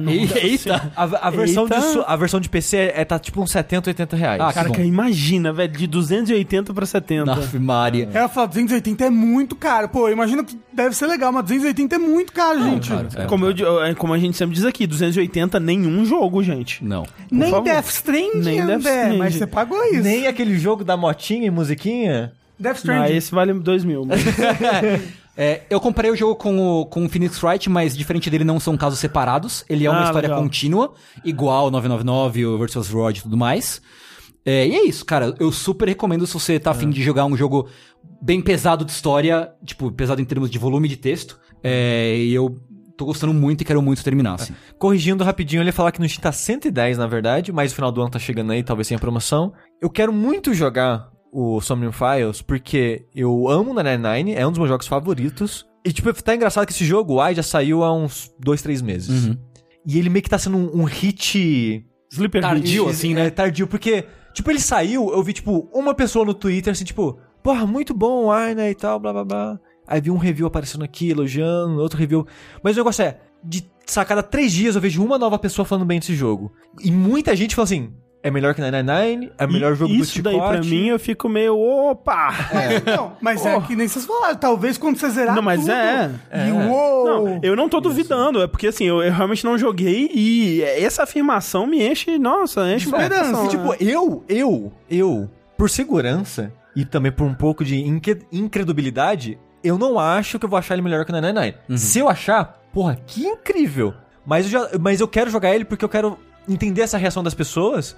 Até, por exemplo, sei lá, o Name Bro, que é um cara que não gosta de visual novel, ele foi jogar o Ice Files pra jogar no streaming, né, o pessoal pedindo e tal. Acabou amando o jogo e é um dos jogos do ano pra ele. Nossa. Tipo, pra alguém que não gosta de visual novel ter essa reação com o jogo é algo, tipo, ok, o jogo deve ser muito bom. Então eu tô muito, tipo, eu preciso jogar isso, mas tem tanto jogo. É verdade. É, tipo, eu não joguei Outer Worlds, não joguei Disco Elysium, não joguei É. vários jogos grandes desse ano, mas o AI tá sendo uma das minhas melhores experiências de jogo do ano, assim. Olha aí. Então talvez esteja na, na- na minha lista aí quando o ano virar. É, então legal. todo mundo tem que jogar pra. falar. Não, não, não, não. Eu quero atirar nas pessoas. Eu quero dar. Mas, dar- tem, ma- mas tem magia eu, nesse quero, jogo. eu quero dar dinheiro pra indústria bélica. Mas tem magia nesse jogo. Magia não é canhão. Ele dá tiro, ele dá tiro, eu juro que dá tiro. Dá tiro? Dá tiro. Mas eu quero atirar em todo mundo. Quero chegar, oi, eu sou a mãe dessa cara. Pá, tiro no meio da criança. Sabe que jogo você pode fazer isso? Red Dead Redemption 2. Não, ruim. bu, lixo, bu. Mas sabe onde tem tiro também? Hum. Valfares. curioso O sobre esse jogo. momento. Um jogo muito legal, divertido e alucinante. Onde... Radical. Yay! Som de guitarra. É, Valfares, ele é um jogo que eu estava curioso para jogar ele por dois motivos. A estética, o tipo de arte que o jogo estava seguindo e também a vibe, né, do jogo, porque ele tava sendo todo vibe mais, tipo, metal, black metal, death metal, que o, o seu personagem, quando ele pega uma nova arma, ele faz headbang, né, ele, tipo, começa a bater cabeça e tal. É, a estética do jogo, ele, ele é, é muito capa de álbum de, de- do, do Manowar, assim. É, nossa, é muito Manowar, é. É. Só que com alienígenas e roxos e coisa. Tipo, pensa na animação heavy metal. Isso. No quadrinho heavy metal é, e é tal. isso, é isso, é isso. É muito isso. Só que um pouco, talvez um pouco mais, sei lá, grotesco e monstros e alien e vísceras e tal. E esse jogo, eu tava cautelosamente curioso nele porque saiu há uns dois, três anos atrás um jogo de plataforma que também tinha muito essa estética heavy metal, né, e tal, que chamava Slain. E o jogo saiu e, nossa, a crítica do jogo era tipo, sei lá, dois no Metacritic. Era tipo, nossa, que jogo terrível e blá blá. Aí os caras, não, desculpa, gente, a gente vai corrigir o jogo. E, sei lá, passaram uns seis meses, um tempo assim, e saiu um patch pro jogo que mudaram várias coisas. Eu não joguei o Slain antes do patch, eu só joguei depois do patch. E depois do patch ele era um jogo de plataformação ok. Uhum. Não cheguei a terminar ele, mas era tipo, é ok, não é terrível. E o Slain também tem essa pegada heavy metal, né? É, é, isso, isso. Só que o Slain, o estúdio que fez ele meio que fechou, porque ele foi. Eu não vou lembrar os nomes envolvidos, peço perdão. Tô lembrando, falando essas coisas só de cabeça. Que ele foi lançado por uma publisher. O jogo deu tão ruim que quem corrigiu o jogo, na verdade, foi a publisher, não Caralho. e não o estúdio, porque o estúdio meio que fechou. Caralho. Aí o que aconteceu? O estúdio que fez esse jogo meio que formou um outro estúdio, que na verdade são só duas, três pessoas, e começaram a fazer esse Valfares. Então eu tava tipo, putz, é a galera que fez jogo cagado, né? Será que dessa vez eles vão fazer certo? A estética parece legal, mas. Então, eu gosto muito da estética do É. jogo, tanto É. visual quanto sonora, né? Que é a música heavy metal Sim, e essa sim. estética metal. É, a gente falou da, da ambientação, mas a, a parte técnica que eu falei da estética, que eu acho interessante é. Ele é um, é um 3D bem low poly, onde as texturas de tudo são texturas em pixel art. E eu sinto que ainda tem meio que um filtrozinho, e muita coisa no mundo é pixel art. Então ele fica esse, esse visual meio. O que, que é isso? É um, low, é um polígono bem simples ou é pixel art, sabe? Mas peraí, é, você tem certeza que ele é poligonal ou ele, é- ele pode ser, por exemplo, tipo Donkey Kong, que é um modelo 3D que foi fotografado e reduzido na sua qualidade? Pode ter sido isso. O negócio Ah. é ele é baseado em modelos 3D. Sim. simples. Tanto que na tela de título, quando você vê o, o personagem numa pose, tipo, com uma Sim, arma sim. no braço e uma espada na outra, ele é um 3D bem simples lá, que parece até Papercraft. Talvez lá seja o 3D 3D mesmo e no jogo seja tipo Donkey Kong, eu não tenho certeza. É. Mas teria toda- que ver mais de perto pra ter certeza. Porque, por exemplo, Dead Cells, né? Uhum. Você consegue ver que ele é poligonal mesmo, com um filtro de pixel art por cima. É. Né, não, não o jogo inteiro também, ele também mistura com pixel É. art. Mas esse realmente é, eu fico em dúvida, porque o que esteticamente o que esse jogo me parece, né? Ele me parece jogos de pixel art pra PC, tipo Amiga, assim, né? Não exatamente da época do Amiga, mas assim, me lembram jogos daquela época, jogos de DOS e, e- e nessa pegada jogos europeus é, que, que saíram mais ou menos ali, vamos dizer, no meio dos anos 90, assim. Sabe que jogo ele me lembra esteticamente? Ah. Doom Troopers de Super Nintendo. É verdade, lembra mesmo. é bem essa pegada meio heavy metal e grotesco e visceral, com essa parada meio. É 3D, é 2D que tá acontecendo. Mas o Valfares eu acho que é os inimigos e o personagem é modelos 3D simples e o mundo é pixel art. Ok, ok. Eu acho que é isso no final das contas. A trilha sonora dele é bem um metalzão genérico, só que menos interessante que o Doom 2016. Que o Doom 2016, ele é um metalzão genérico, que talvez não seja tão divertido ouvir fora do contexto do jogo, mas dentro do jogo é um metalzão genérico que funciona pra caralho. É maravilhoso.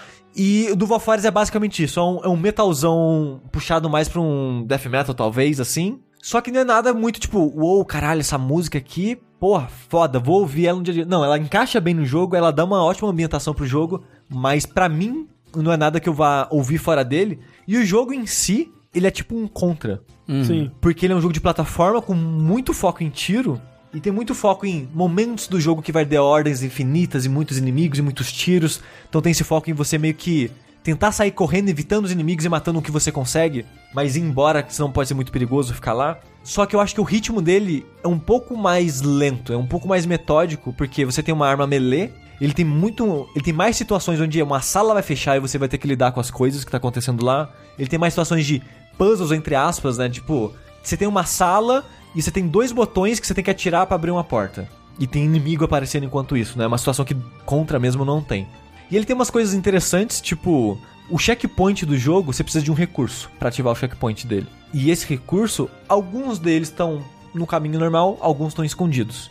E sempre que você ativa um checkpoint, né, você gastou esse recurso, então você perdeu ele, mas quando você tá com ele no seu inventário, ele te dá mais barra de vida e barra de mana. Hum. Porque esse jogo ele tem um escudo que você usa pra se defender de tiros e ataque melee. E se você usar na- no timing exato, você dá meio que um parry. Você pega o escudo como se fosse telecinese, ele fica flutuando na sua frente, e quando você solta o botão, você arremessa de volta. Hum. E é bem poderoso você fazer isso, principalmente com inimigos que, sei lá, tem uma metralhadora, porque o escudo eu acho legal que ele não gasta conforme você segura o escudo na sua frente, ele gasta conforme ele defende ou quando ele absorve algo. Sei. Então faz de conta que tem um chefe que ele tem um, um- Ele vai. Tem um ataque que é, sei lá, 10 tiros de energia seguido. Se você deu o timing exato no primeiro tiro, você absorve os 10 gastando só um pedacinho da barra. Então é muito bom você aprender a dominar o parry desse jogo dos tiros, que é bem poderoso. Então, essa parada de você usar ou não o recurso do, do checkpoint me lembrou conceitualmente Shovel Knight. O jeito que ele faz com o checkpoint, né? Que, tipo, você pode pegar esse checkpoint é, quebrando ele, né? Sim. Ou você pode é, não pegar o checkpoint e pegar o, o, O dinheiro. O dinheiro, né? Isso. Aliás, você quebra o checkpoint pra pegar o dinheiro, né? Isso. Isso. né? Nesse jogo você deixa de ativar o checkpoint pra aumentar a sua barra de vida e aumentar a sua barra de mana. E eu tentava fazer isso sempre possível. Eu pelo menos tentava intercalar checkpoint sim, check- checkpoint não. Uhum.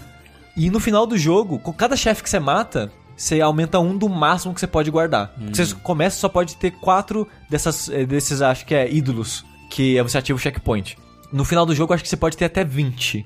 E eu tinha acho que 18 no último chefe. E, tipo, tinha inimigo no final que me matava, sei lá, com 3, 4 tiros. Caramba. Então, se você não tá gua- guardando isso, você provavelmente vai se fuder bonito. É- Sei. E, e outra coisa, no final de cada fase, tem meio que um painel que você pode deixar seus ídolos, e pra cada ídolo que você deixa, você ganha um item de upgrade. Que ao longo do jogo você tem 19 armas que você pode encontrar. E o jogo tem três tipos de arma, que é a arma melee, a pistola e uma arma grande de duas mãos. A, a pistola, né, a arma de uma mão, é sempre munição infinita. A arma melee é sempre, né, alcance curto e tal. Só que ela causa bastante dano e é com ela que você enche sua barra de mana. Você tem que matar o inimigo no melee para ele soltar meio que a alminha dele e com aquilo você enche a sua barra de mana. Tem drop aleatório de inimigos tipo o Mega Man, que pode dar vida ou pode dar mana, mas a a sua principal fonte de, de escudo, de energia, é matar com melee. E a sua arma de duas mãos, ela gasta a barra de escudo também pra usar ela. Sei. Então essa barra de energia ela serve pra se defender e pra atacar. O que eu acho, eu achei interessante esse equilíbrio e você recarregar ela através do melee, que meio que te força a usar um pouquinho de tudo do jogo, que eu achei um equilíbrio interessante. E as armas do jogo tem todo tipo de arma variada, né? Tipo, o melee é o, é o mais simples, que é tipo, sei lá, tem uma espada que você começa meio equilibrada, e depois você pega uma que, sei lá, ela é lenta, mas é muito dano, depois é rápida e pouco dano, e né, você vai achando espada, arma melee assim mais meio desinteressante assim. É, aí a arma é, de uma mão você começa com uma pistolinha normal, aí você depois tem uma me- metralhadora, aí você tem meio que uma sniper que atravessa inimigo, mas é mega lenta. Aí você tem tipo um- uma que atira granadas, mas o foda que é em arco. Aí arma de duas mãos você tem tipo uma mega bazuca que é um canhão de laser que atravessa tudo, mas você tem que esperar ele carregar. Aí tem uma escopeta, tem metralhadora, tem tipos de arma que você vê em jogos e tal, mas é bem variado, é bem interessante. Pra você dar upgrade em arma, quase todos os itens de upgrade estão escondidos em caminhos secretos no jogo, o que é legal pra se incentivar a explorar. Ele tem, ele tem um mapa da hora, como é que é? Ele é bem linear, ele é um jogo de plataforma de tiro bem linear, assim, ele nem tenta ser mais do Sei. que Mas, tipo, ele tem algum backtracking ou ele é Não. tipo a fase, fase e acabou? Assim? fase, fase e acabou. Tipo, a sua fase vai pra próxima, você Mas não, não volta em nada. ele tem alguma coisa, mapa. algum tracker, assim, tipo, ah, você pegou todas as coisas dessa fase, não, não? o máximo é quando você acaba o jogo, Hum. ele fala, você pegou X segredos de X, você pegou X armas de, de X, é, de Y e tal. Você não tem um contador durante o jogo e tal. O, o tipo de caminhos opcionais, a maioria é bem óbvio. Tipo, você tá andando pra frente, você olha pra cima e você, hã, tem um caminho lá em cima. Aí você olha, tem tipo, sei lá, uma corda que você pode se pendurar, tipo, é, contra Uhum. e pula numa escada que tá na beiradinha da, daquela fresta e, sei lá, escala pra parte de cima. Aí lá em cima vai ter meio que um desafio com vários inimigos e depois, sei lá, tem uma arma ou tem um item de upgrade ou coisa do tipo. Eu terminei o jogo achando, sei lá, dois terços dos caminhos opcionais, assim. É, é, é bem de boa encontrar a maioria. E eu consegui dar upgrade máximo em... Pelo menos nas três armas que eu mais usava, assim, e upgrades... Tipo, um, dois upgrades em outras armas que eu tava experimentando. Mas, Sushi, é bom? Legal! Eu acho que ele é mais longo do que eu gostaria. Ele parece, tipo, inofensivo. Ele é inofensivo, é. Ele, eu acho ele interessante porque ele é um. Ele tem uma vibe bem diferente. Uhum. Então, apesar dele ser um tipo de jogo que você já viu muito por aí, a ambientação dele, o milieu, milieu do jogo, ele é diferente o suficiente pra ter um frescor. Uhum. Mas ainda ele é só um jogo ok, com algumas ideias interessantes, que eu acho que ele se arrasta demais porque as fases são muito longas. Hum. Você passa muito tempo no mesmo lugar enfrentando os mesmos tipos de inimigos. Então eu fiquei meio cansado. É, tipo, eu gostaria que o jogo fosse mais curto. Tipo, ele não é mega longo, ele é tipo, sabe, 4 horas, a primeira Ah, ok. vez que eu joguei. Ele tem alguma trama minimamente interessante, não, nossa, assim? Nossa, tu- puta, nossa, não, esquece. É o quê? É desculpa, bem- desculpa ter perguntado. Of- Ofendeu, ofendeu ele. É assim, tipo, é bem qualquer coisa. É tipo, nossa, eu sou um guerreiro mau e o meu pai escravizou um reino e eu Isso fugi é- daqui. isso aí é E eu tô Blackthorn. indo voltando pra lá pra matar meu pai. Ih, é Blackthorn isso aí. Aí você chega lá, você nem encontra o pai durante o jogo inteiro. Mentira, Blackthorn tem uma história muito louca, né? Que o cara, ele, é, ele tá na estrada e é transportado pro mundo de Dungeons and Dragons. É, é, pera aí, é Dungeons and Dragons? Não é Dungeons and Dragons, mas é praticamente, Ah, né? tá, ok. Eu tomei um susto aqui agora. Ah, É. É tipo, é bem qualquer coisa, aí você encontra o seu irmão, aí você tem uma hora que você mata um chefe, o chefe dropa uma espada de fogo, você. Enfim, te encontrei, meu irmão. Aí você tem uma companheira que é uma inteligência arti- artificial da sua nave espacial. E ela, pera aí, a espada é seu irmão? Ele, sim, longa história. E segue o jogo, foda-se, sabe? cara, E é isso. Blackthorn é um Isekai. Puta que Acabamos pariu. de... escrever. Puta que pariu. E é isso, o Valfares é um jogo ok, o foda é que ele é tipo 25 dólares. Carinho, né? É. Oh, eu não sei quanto ele tá em real na, no Steam, coisa do tipo. É, no Switch tá 490 reais. É, mas é tipo 25 dólares pra esse jogo é, é foda. Sei. É foda. Mas é, assim, pra um jogo de 4 horas, assim, tudo bem que, né, eu imagino que sejam 4 horas, né, eu imagino que cada fase seja bem única, esse tipo de coisa, sim, sim, né? sim. é. Os tipos de inimigos eu acho que podia ser mais variado, mas cada fase é uma- realmente uma ambientação um pouco diferente. É melhor só comprar Blazing Chrome? É, nossa, nem sem dúvida. nossa. E nem falo isso porque, né, é brasileiro e tal. Não, Blazing Chrome é muito melhor. Mas é, Valfares é legal. Se você, por algum motivo, cair no seu colo, vale jogar. 48 reais no Steam, Ok. talvez uma promoção, uns 20zinho aí. É. Porra. Então vamos agora pra segunda rodada de conversa sobre Death Stranding aqui, onde eu vou detalhar. E com essa a gente encerra mais um Vértice. Muito obrigado a todo mundo que assistiu e que escutou até aqui. É, nós voltamos na semana que vem com as notícias. Nós vamos falar do- das tretas aí do Pokémon, né? O pessoal tá querendo que a gente fale das- dos Pokémon aí. Misericórdia, É, né? não vale- acho que não vale dar tempo pra isso, não. É. Não sei, a gente vê. É, avisando, sorteio do console não rolou, sempre bom repetir, porque sempre tem alguém que não ouviu ainda. A gente tá esperando todo mundo que participou ter a, a, a- parada cobrada, porque quando você faz o seu, o seu apoio no, no, no padrinho, você pode escolher uma data de vencimento, né? E muita gente colocou mais pro final do mês. Então a gente tá esperando chegar mais pro final do mês. Pra poder garantir que todo mundo que contribuiu, né, tenha só seu, seu ticket de participação lá. É, não, quem, quem, quem ainda não, não contribuiu, né, para o sorteio não pode mais participar, É, era até o jogabilidade. mas agradecemos a sua contribuição ainda assim, Claro. de coração. Muito obrigado. Mas por enquanto, eu sou o André Campos Eu sou o Eduardo Sushi. Eu sou o Fernando Mucioli. e, o Rafael Kinner. e até a próxima. Tchau, gente!